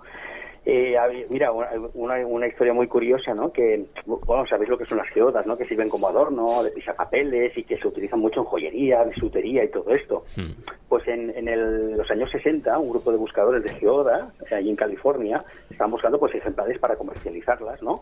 Y bueno, eran gente que no tenía ni, ningún interés ni en la arqueología, ni, ni en los enigmas, ni, ni, en nada por el estilo. Y bueno, uno, una, una de las personas que iba en el grupo era una mujer que tenía una tienda donde venía, donde vendía estos objetos a modo de souvenir, y, las recogían ellos, las iban a buscar, las recogían, las, las metían en mochilas, las limpiaban y las clasificaban. Y curiosamente, pues una de las que encontraron pesaba más de lo normal y dijeron, qué raro, ¿no? Estaban acostumbrados a coger tantas que, que vieron que una pesaba más de lo normal y cuando al, lograr partirla, porque que, utilizaron una, sierra especial de diamante, que casi, casi dijeron que casi se la rompió porque les costó horrores partirla. Y cuando la abrieron, vieron que en el interior eh, no era hueco, sino que había un, objeto, pues aparentemente como manufacturado, ¿no? Y se trataba de una pieza circular de porcelana con una varilla metálica en el interior eh, que acababa en espiral y que a su vez estaba rodeado pues de un material de difícil identificación, posiblemente madera, que era como si fuera un tipo de caja o estuche, que es, que es lo que le albergaría, pero que se había perdido, o sea, quedaba solo la herrumbre, ¿no? Y esa pieza pues se asemeja a una, a una, a la típica bujía de los motores de explosión. Entonces, pero claro, estamos hablando de cómo se puede encontrar una pieza manufacturada dentro de una geoda que data de 500.000 años de antigüedad. Entonces, entonces uno piensa, a ver, una bujía hace medio millón de años, uh -huh. ¿y quién la, fa quién la fabricó y para qué, no? Ajá. Bueno, entonces, no sé. a ver, habría coches eléctricos de época de, de carburación. Sí, no, y hay cosas muy curiosas también, como por ejemplo en, en los el tema de los metales, por ejemplo, es eh, el, el, aluminio, ¿no? Eh, un grupo de investigadores de la, de la, Academia China descubrió varios objetos de aluminio en tumbas dinásticas que databan de, de dos siglos antes de nuestra era, ¿vale? En la tumba del general chino, de, de un general chino del siglo III llamado eh, Zhou Shu, hallaron restos de un cinturón de aluminio, casi en estado puro. Uh -huh. ¿eh? Y también se hallaron restos de aluminio en una tumba precolombina del siglo V, ¿vale? Lo curioso es que, a ver, en lo, lo espectacular de esto es encontrar el aluminio en la antigüedad, ¿vale? Porque este no se sintetizó en Europa hasta el siglo XIX. Entonces, claro, piensa uno, ¿conocían el proceso de la extracción de la bauxita mediante la electrolisis entonces? Porque la electrolisis ya ya sabéis que consiste en la descomposición de determinadas sustancias químicas, lo- Sí. lo que son los electrolitos, por el paso de una corriente eléctrica, ¿no? Y esto no se hizo hasta hasta principios del, del siglo XIX. Sí, el otro día. En- entonces, por, por eso te digo, entonces, encontrar aluminio en estado puro hace 2000 años es impensable, o, o- o en el siglo V, en una tumba precolombina. Y, y, y otro ejemplo, por ejemplo, pues también lo, te- lo, lo tenemos en el platino, lo que sería el oro blanco. En- hay objetos en la, de, de la cultura peruana eh, que son de que son de platino, cuando es un metal que se conoció y se trabajó a partir del siglo XIX. Entonces, porque necesita un punto de fusión superior a los 1800 grados. Entonces, a, a ver, a ver, entonces uno piensa cómo, cómo se pudo trabajar esto hace 1500 o 1600 años. Madre mía. Mario, vamos a tener que ir nosotros a alguna tumba de esta y a ver si descubrimos alguna cosilla. Casi, Porque sí, casi, casi no. Que tenemos que hacerlo. Cuando vayamos para allá, cuando yo vaya para allá, nos vamos a algún sitio a buscar eh, alguna cosilla de esa. Un opart. Pues sí. Sí, pues nada, Mario, eh, ha sido un placer. Ya eh, te llamaremos en otro momento porque ahora nos vamos de vacaciones. Ah, bueno, sí, hombre, claro. Eh, no, no, son, creo, ¿no? Que, creo que los nos las merecemos, ¿no? Hombre, y tanto. No, Sobradamente, hombre, sobradamente. habrá muchos proyectos creo que este mes, pero bueno, por lo menos en el radio vamos a estar un poco desconectados, ¿verdad que sí? Sí, literalmente además. Hombre, pues sí, sí. La verdad es que ya toca, ¿eh? Pues Mario, muchísimas gracias. Ya, ya hablamos, ya te llamo. A vosotros un fuerte abrazo y un a todos abrazo. los oyentes. Un abrazo. Hasta luego. Hasta luego. Adiós. Bueno, ahora mm, me gustaría que pasáramos porque tenemos aquí a Jonathan. Y Jonathan nos viene de, de un lugar que no puedo decir, pero que, que, nos va a contar temas muy interesantes que nos apasionan, ¿verdad que sí, Jonathan? Sí, buenas noches. Hoy traigo dos historias que me parecieron bastante interesantes porque son siempre estamos mirando cosas afuera y esto pasa aquí en territorio nacional, generalmente en sitios donde no nos imaginamos que pasen cosas y son en cuarteles militares. Hoy voy a hablar de dos casos que se dan en Madrid y que son bastante interesantes. Uno es en la base Torrejón de Ardós, que es la- una base aérea que hay en Madrid y que no mucha gente conoce o sabe que hasta el año 96 eso fue una base militar americana. Es decir, no todo lo que había, toda la infraestructura fue hecha por los Estados Unidos y al finalizar el tiempo que estuvo Estados Unidos ahí se, se dio a, a- a España, ¿no es cierto? Nosotros tenemos un amigo ahí, Jonathan. Saludos, Culebra, si nos estás escuchando. Es cierto. Hay un nombre y todo. Se llama Culebra de apellido. Ah, el nombre de clave. El nombre en clave culebra. No, no, se llama Culebras de apellido. Pues bueno, la, la cosa es que toda la infraestructura en general se, se cedió y bueno, varias cosas se utilizaron, otras quedaron abandonadas, tal es el caso del hospital que había dentro de la base. Es decir, eh, la- generalmente lo- los americanos cuando hacen base fuera siempre tratan de, como ellos dicen, llevarse un pedacito de, de- de su casa al exterior y bueno, todo lo que tenían montado era muy americano. Casas, centros comerciales, pequeñas tiendas, colegios, incluso el, el hospital del que vamos a hablar. Y al ser cedido, eh, ese eh, hospital quedó eh, totalmente inutilizado, abandonado, y, y no se le dio uso. Eh, ¿Qué es lo que pasa? Resulta que ese es un sitio donde mucha gente ha visto cosas, apariciones, y más concreto, el, lo que quiero contar es un relato de una, de una persona, ya no está en el ejército, pero que vivió algo muy, muy fuerte en, esa, en la zona del hospital.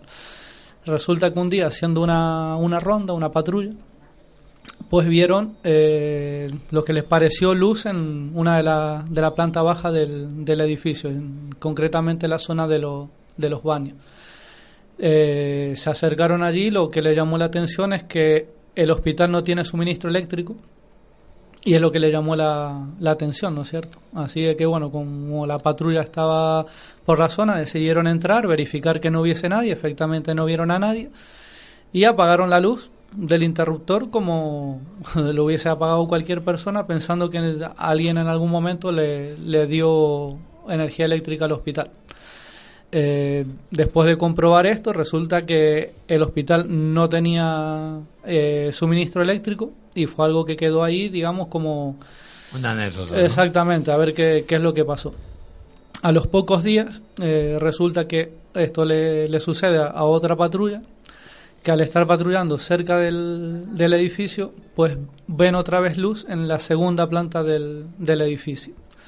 Eh, la patrulla contaban con un, con un perro, así que deciden entrar otra vez al, al edificio a ver qué es lo que pasó, porque realmente ya se sabía se había comprobado que el edificio no tenía suministro eléctrico.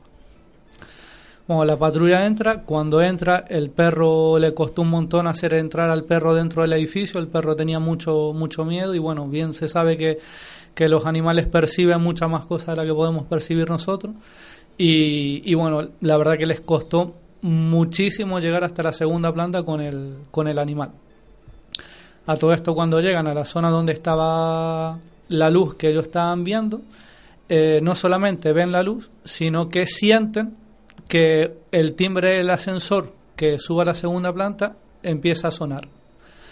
Eh, a todo esto, uno de los soldados que estaba dentro de lo que era la patrulla, que se había quedado un poco rezagado, cuando va subiendo, pasa por las puertas del ascensor y las puertas del ascensor se abren. Esta persona se... Me encantaría, hubiese- a mí me encantaría Yo estar estoy- allí. ¿eh? yo estoy flipando ahora mismo. A mí me encantaría estar allí.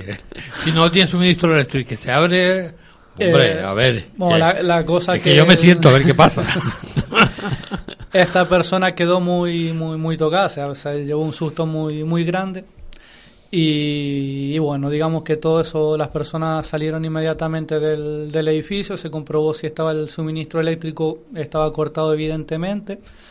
Eh, lo triste de esta historia es que esta persona que presenció la, la apertura, digamos, del, del ascensor, todos coinciden que después de ese suceso fue una persona se retrajo mucho, no era la misma persona, mm, pasaba muy malas noches y a los tres meses después del suceso esta persona decidió quitarse la, la La vida. vida. Vaya, hombre. Digamos que lo Pero que... que, que piensa que hubo alguna posesión o algo de... Es que justamente de todas las personas, digamos, que, que entraron eh, a, a enmienda que incluso el, el- el animal no, no, no quería entrar, digamos que al abrirse el ascensor, la única persona que vio lo que había dentro del interior de, de este ascensor fue esta persona que, que, bueno, posteriormente se quitó la vida. Es decir, que algo... Se quedó vi- traumatizado Vio de- algo más de lo que las otras personas vieron. Intuyo que además vio algo que no se atrevió a compartir con los demás, porque por miedo a que lo tallaran por, en- por loco o cualquier historia, porque da esa sensación. Sí, bu- bueno, la- lamentablemente, bueno, yo vengo de sitios donde también se, se, se cuentan y se ven cosas de... eh, estoy hablando de, de- de cuarteles, ¿no? Y lamentablemente siempre la, la opción es quedarse callado porque, bueno, hay tanta gente escéptica Claro. que en un mundo como este te, te tacharían de, de cualquier cosa menos de... Sí, de acuerdo. No, sí, lógicamente, sí, entiendo. Ad- Además te echarían directamente del, del cuerpo, ¿no? Hay un dato que me llama a mí la atención. Si no me equivoco, lo- los perros de patrulla, generalmente de cuerpos y fuerzas de seguridad del Estado, son eh, pastores alemanes, K9. Sí, puede ser. Sí, hay varias razas. Bueno, pero sí, bueno, hay algunas que son para búsqueda de explosivos y los típicos perros de agua y etcétera. Bueno, lo que quiero decir que son eh, animales sometidos a una preparación que no se asustan fácilmente con el ruido de una bala, que van eh, de forma eh, fiel e intransferible y con, estamos- con y- su guía. Estamos su- hablando de animales su de militares. Ah, es- Eh, es que a eso voy, a eso voy. No se trata de un perro que ya haya criado en mi casa. Es decir, yo no sé si yo he visto eh, en alguna ocasión eh, las prácticas que se hacen con los K9 y, y es increíble. De hecho, el otro día le salvaba la vida a un niño eh, por, por ir a con- contra su contra el secuestrador, ¿no? Un secuestrador que tenía a un niño eh, sin tocar al niño le salvó la vida y además lo, lo protegió. O sea, eh, que un animal sea capaz de eso y al mismo tiempo de, de llegar a un sitio así que aparentemente está vacío, que no está en estado de alerta, que no se le pone en estado de alerta, que no hay disturbios y de repente, o sea, me, me llama mucho la atención, o sea, a, eso a mí me llegan ahora a la memoria al menos dos casos más, en este caso relacionados con el fenómeno ovni, que, bueno, es, podría considerar una interpretación por parte de los investigadores, vaya, Eh, relacionados con el mundo militar, evidentemente, dentro del suelo militar y con la presencia de, de un perro. Uno de ellos muy conocido es, eh, es un caso que ocurrió en Chipre, en este caso en, en Trípoli, creo, en un cuartel militar. En este caso el perro murió directamente de miedo Madre por lo que quiera que, le, que, que vio. De hecho, al día siguiente, el, el militar que estaba haciendo guardia se metió en una habitación, la cerró con llave por dentro, no vio al perro por ninguna parte y al día siguiente encontraron el perro debajo de un ropero, mm, muerto. Yo creo que, yo creo que No- los perros llegan... No te olvides que yo trabajé con perros también. En, sí, sí, sí. Y esa, esa, esa, esa forma de reaccionar ante algo que tú no ves, pero yo sí. Eh, otro caso muy conocido es el de, creo, el cuartel de eh, Bárdenas Reales. Corrígeme si me equivoco. Eh, sí, eh, creo que sí existe ese, ese cuartel. Es un caso muy conocido. Eh, el perro en cuestión que llevaban estos chicos que estaban haciendo la, la guardia esa noche eh, hizo otro movimiento, y corrígeme si me equivoco, si es verdad, que suele- suelen hacer los perros para proteger al humano y exponerse a, hacer círculo en torno al- a la persona. Sí, puede, puede ser. Hay varios entrenamientos y una de las cosas que, realmente pueden hacer los perros o interponerse por delante o, o lo que bien dice, dar círculos en, en advertencia a la, a la persona que hay un peligro inminente, ¿no es cierto? Pero, Pero bueno, yo, creo que los perros llegan a un punto en que toman conciencia, igual que un ser humano, de que, de que como nos comentaba el compañero Luismi, están acostumbrados a disparos, a ponerse en la, alerta, pero cuando se encuentra con una situación muy extraña, hasta ellos mismos lo sienten Nuestro en la piel, ¿no? Lo, lo- lo dentro, detectan. dentro de toda la casuística del misterio, ¿vale? Eh, actúa el, el famoso sistema límbico, que antes hablamos muy ampliamente Sí. de él, en el que algo le dice al humano y al animal, cuando hay un animal presente, que lo que está viviendo no es natural. Hombre, según la neurociencia hay muchas similitudes en los cerebros de los perros Sí, sí, y claro, con los humanos al, al haberse criado juntos, o sea, al haber caminado juntos evolutivamente durante miles de años, Mm. pues hay, había una convergencia, ¿no? In- incluso eh, sistemas para detectar el, el lenguaje, los perros a- al final entienden muy bien Sí. el lenguaje del ser humano, ¿eh? Sí, sí. Ciertas palabras clave, Sí, no, a son mí- más limitados me- evidentemente, pero... Me llama poderosamente la atención una cosa, y ver- me- pues, seguramente que tiene algún, algún caso más, ¿no? De- sí, de- tengo uno más que... Por eso, eh, me llama poderosamente la atención una cosa. Yo, particularmente, no creo que el perro se asuste. A ver, quiero decir una cosa clara, es decir, está acostumbrado a controlar ciertas, eh, entre comillas, emociones. Creo que cuando un animal o una persona, y eso suele ser, eh, creo que es la norma general, se pone en estado de alerta o de miedo es por algo desconocido. Mm. Eso significa que ese animal sintió, vio, percibió como fuera algo que estaba fuera de lo que estaba acostumbrado. Y estamos hablando de un animal entrenado. No estamos hablando de un perro doméstico, estamos hablando de un animal entrenado. Es decir, que lo que vio no pudo ser ni un arma, ni una persona, ni un disparo, ni oyó gritos. Quiero decir, tiene que ir mucho más allá de eso.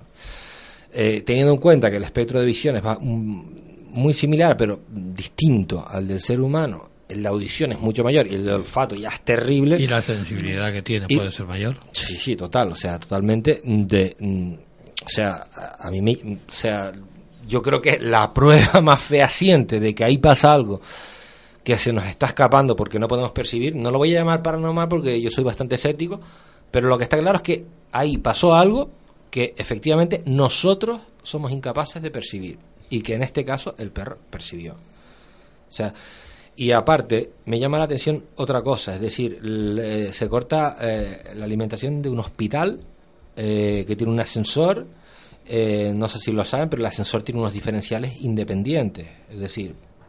Eh, es decir, ¿tú cómo le- automático, dices tú, Eh, sí, unos generadores claro, porque llevan llevan corriente trifásica, llevan otro tipo de sistemas. eh, Para emergencia están preparados, básicamente. Claro, y pero no- y no tienen, solo- tienen acumuladores, pero a esos no, no, acumuladores... no, no me refiero a eso, me refiero que la ley estipula que con independencia de que tú pierdas la luz en todo el recinto, el, eh, para que evitar atrapamientos dentro de un ascensor tiene que llevar un sistema autónomo, una vía independiente y en consecuencia, eh, digamos que tendrían que abrir la maquinaria del, de- del, del, eh, ascensor y, activarlo. O sea, a eso voy. O sea, ¿cómo se abre una puerta de esas sola? Y más si estamos hablando de una... De una Claro, estamos hablando que es una, una dependencia totalmente abandonada. que Pero- una vez que se, se dio, no, no se utilizó, se dio al abandono y no tenía, pero am- de más comprobado, ningún tipo de suministro eléctrico. Ah, Es decir, Además, yo creo, eh, entiendo que es un hospital de guerra, un hospital de veteranos o... co- Un hospital de una, de una base, ¿no? Es De una un- base. Es un hospital, Vale. es decir, que tenía, digamos, todo lo que tiene un hospital normal, pero dentro de, lo que era esta base a- americana, que es muy normal en las bases americanas tener su propio hospital. Mm, vale, vale, bueno, bueno, obviamente sabemos a, a lo que se dedican los militares. eh, eh, si la base estaba cerrada es que en un tiempo anterior fue usada y supongo que con fines bélicos. Y si es un hospital, obviamente si se construyó es porque había necesidades de curar a personas que habían sido heridas en actos de servicio, de guerra, de lo que sea.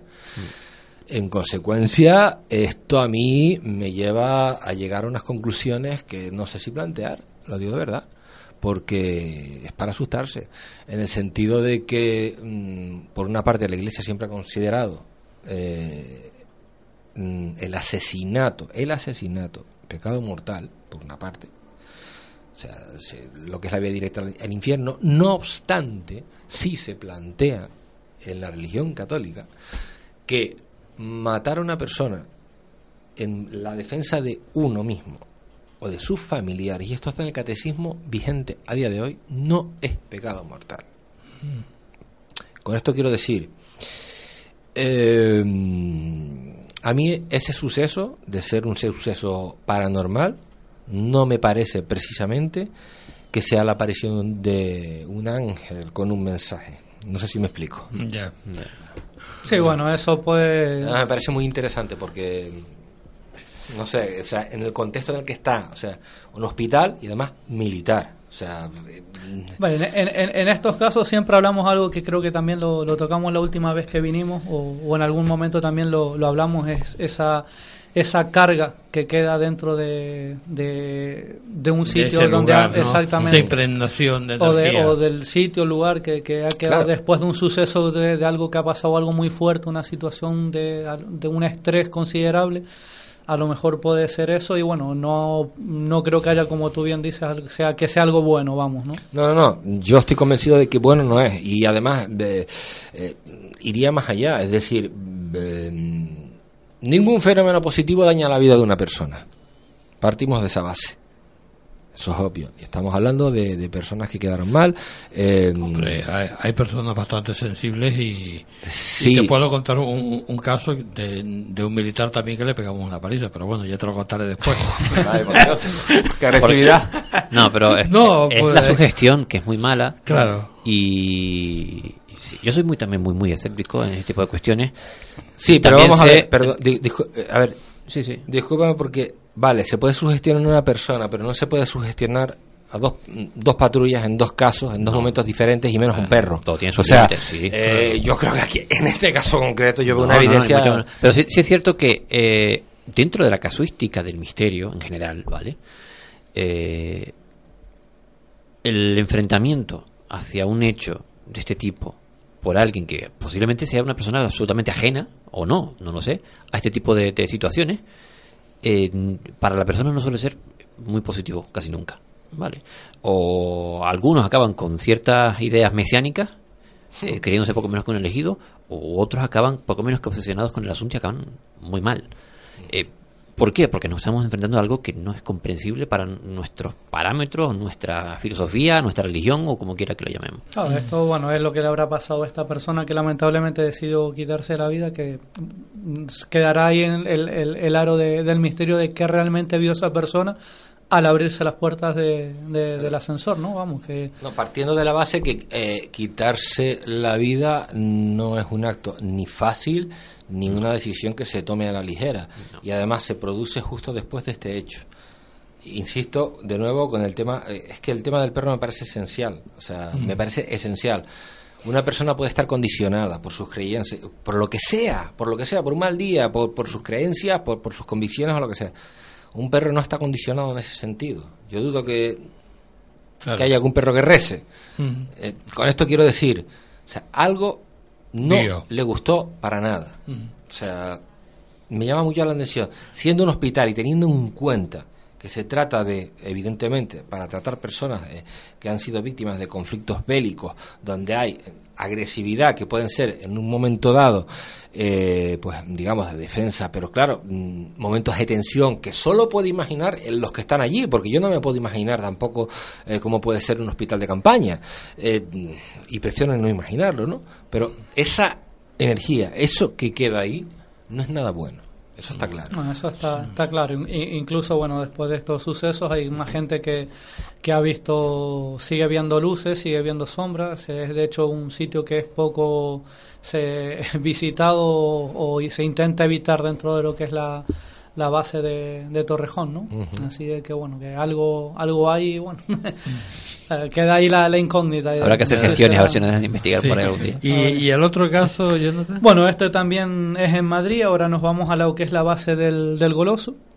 Y bueno, lo, lo que cuentan la, la historia de que hace ya bastante tiempo, eh, en una de las garitas que daba un monasterio, un monasterio que todavía hoy en día existe, se llama el Monasterio de la Concepción Jerónima.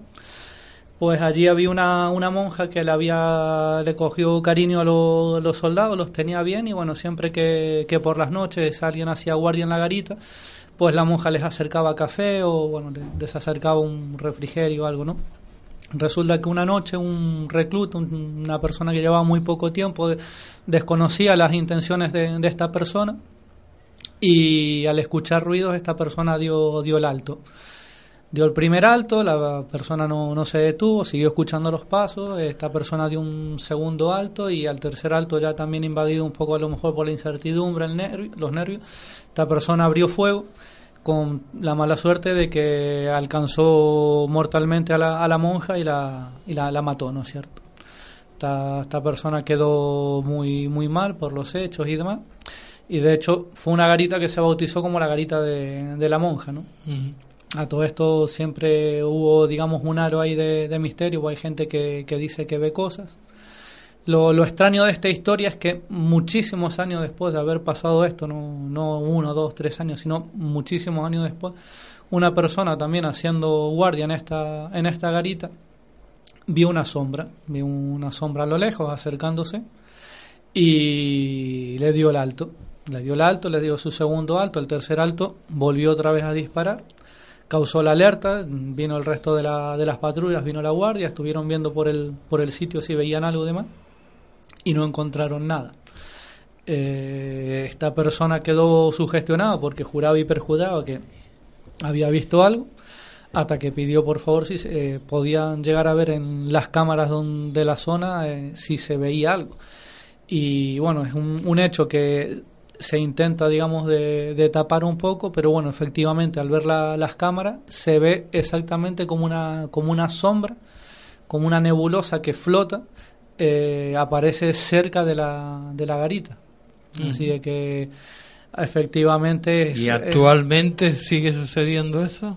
Actualmente, bueno, no hay más relatos de que haya sucedido, pero vamos, es un, algo que lo cuenta, no es una persona lo que lo cuenta, sino es que mucha gente que ha frecuentado este sitio y ha hecho guardias en esta zona, pues dicen que, que, que, que se ve, se presiente, se presiente algo. No, hay- voy más allá. Yo tengo un dato acerca del tema. ¿De ese mismo centro? Del Goloso. Mm, cuéntalo.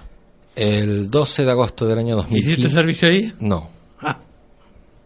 El 12 de agosto del año 2015, y ahora verás por qué tengo ese dato, eh, se produce un incendio en la base del Goloso, se quema todo. Es que no sé cómo... A ver. Explícalo, se quemó. No, no, no, se quemó. Tardes. Todo, todo menos una sola cosa. Una imagen de la Virgen de Lourdes, que está intacta. El Vaticano ahora mismo, eh, todavía a día de hoy lo está investigando. En infovaticana.net está esa información. Y hay fotografías, si no me equivoco. Hay una app para acceder a todo este tipo de, de historias que yo tenía por aquí. Eh, el incendio de Goloso en Info Vaticana, efectivamente, se ve la imagen y es eh, terriblemente escandalosa. Porque es que se ve todo quemado menos el área donde está la Virgen y las flores que están a su alrededor.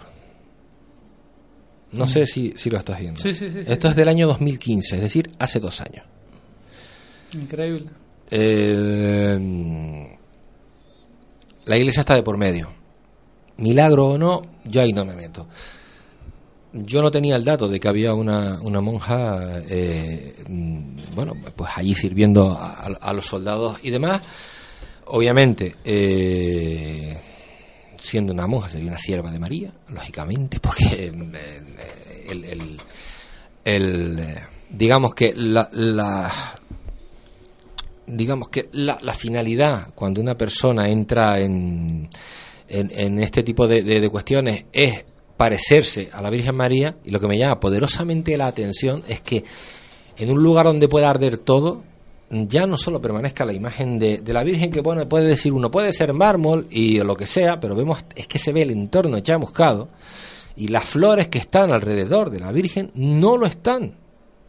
Y la escultura ni siquiera está negra. Eh, esta información no es eh, de un tipo que esté en su casa colgando cosas. Eh, Quiero decir, no es de un blogspot. Es Estoy de la- hablando es de la iglesia. de infovaticana.com. De hecho, se ve aquí un plano más cercano y efectivamente tiene. ¿Y la iglesia lo está eh, investigando? Eh, sí, seguramente sí. Es que adem- además. Eh, la Virgen de Lourdes dice que está imputada. Espero que no. Eh, además, además aquí, aquí, aquí se ve de cerca y se ven como efectivamente las flores están vivas. Sí, sí, sí. Y sí, se ha quemado todo imagen, lo Eh, de alrededor. Eso me estás hablando de hace dos años, ¿no? Dos años, dos años. Eh, teniendo en cuenta lo que acaba de contar aquí el compañero. Claro, eh, mm, ahí no, se- no tiene acceso cualquiera, ¿no? Al, al cuartel de, de Goloso, ¿no? No, bueno, lo- el acceso a, lo- a los cuarteles y más tratándose de estos temas siempre son bastante restringidos y, y bueno, cualquier suceso de esta índole siempre se trata un poco de, de ocultar, de que no salgan a la luz. Generalmente esto siempre sale a la luz cuando es una persona que o se retira o deja de prestar servicios ya en las Fuerzas Armadas, cuando se van conociendo un poco de, esta, de estas historias, pero bueno, siempre se intenta tener un, un hermetismo. Pero bueno, lo, lo, lo que muestras de la, de la Virgen, que lo, lo desconocía totalmente, es algo que a mí me, me viene a la, a la mente realmente que como cualquiera que haya servido en el, ejército en infantería, todos sabemos cómo es la, la, la historia de la, de la Inmaculada Concepción, que es la, patrona de la infantería. Sí. Y es un relato breve porque también eh, es, es milagroso, ¿no? Eh, en una de las batallas estaba lo que eran los tercios españoles ya rodeados, estaban a punto de, de, de caer y esa noche estaban ya preparando las últimas defensas sa- sabiendo a expensas de que iban a morir todos, vamos. Y en una de las defensas que se estaban excavando, pues encontraron una tablilla que es la imagen de la Inmaculada Concepción pues la gente que la, la encontró lo, lo consideró como un, presagio, se encomendaron a la Inmaculada Concepción y milagrosamente esa noche las temperaturas bajaron tanto, tanto, tanto, tanto que el agua se congeló y los tercios se pudieron, se pudieron Mm. retirar. De hecho, el general que iba a producirse el ataque eh, dijo que Dios era español por haber hecho ese milagro, porque era un, un milagro, porque era una cosa imposible de que el agua, la temperatura bajase tanto a, a, a punto de que el agua se con- decongelase. Entonces, claro, son, son milagros, cosas que pasan. ¿Milagros que- o no? Eh, si me vas a preguntar si creo en los milagros, te digo que sí. Te digo que sí, ya. Eh, que todo sea un milagro, no. Eh, los milagros son aquellos hechos que no tienen explicación. ¿Somos un milagro? Todos, cada día, por supuesto. Porque además, realmente no hay eh, una explicación concreta para que nosotros estemos aquí. No, yo, yo digo, hay, hay una frase que he acuñado yo, no quiero que me la robe nadie, porque hay mucha gente escuchando. Yo siempre he dicho, bueno, siempre, siempre desde hace un par de meses digo que soy, eh, que todos somos la respuesta a una pregunta que no ha sido formulada. Eso es también una forma de fe. Es decir, todos tenemos un propósito, y quizás no sabemos cuál es. O sea, yo me acabo de quedar alucinando con el tema del goloso porque mm, eh, este caso todavía está en vías de investigación. Eh, mm, había una religiosa allí que de forma voluntaria servía a, a los militares.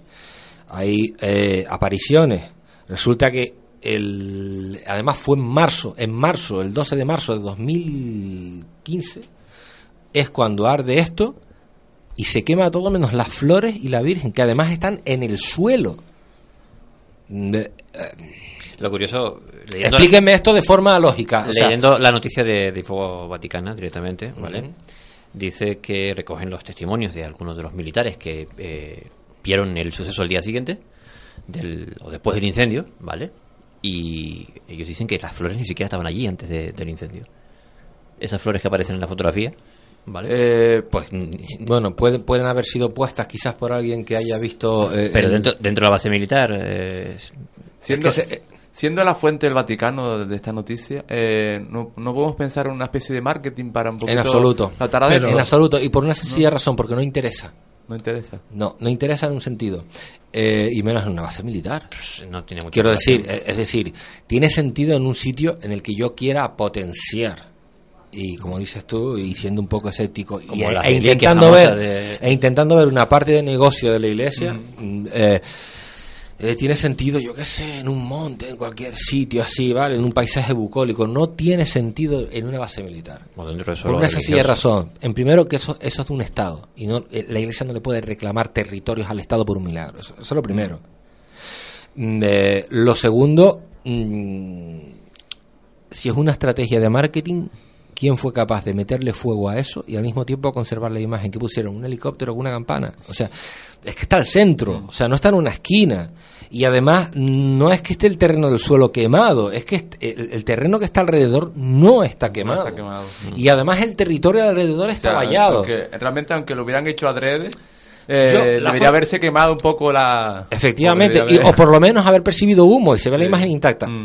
A mí lo que me llama la atención en este sentido, que sí se han visto columnas en, en ciertos momentos de aire y de este tipo de cuestiones, eh, esto no, es un- no se trata de marketing de la iglesia, en absoluto. Es más, eh, cuando lo investiga, eh, el Vaticano se pone con este tipo de, de cuestiones es porque hay sospechas más que fundadas de que puede estar pasando algo. De hecho, generalmente Es- el Vaticano es el tercero que se entera. Lo primero que se entera Sí, son los sí, periódicos. Exacto. Y además suelen ser los más escépticos en este sentido.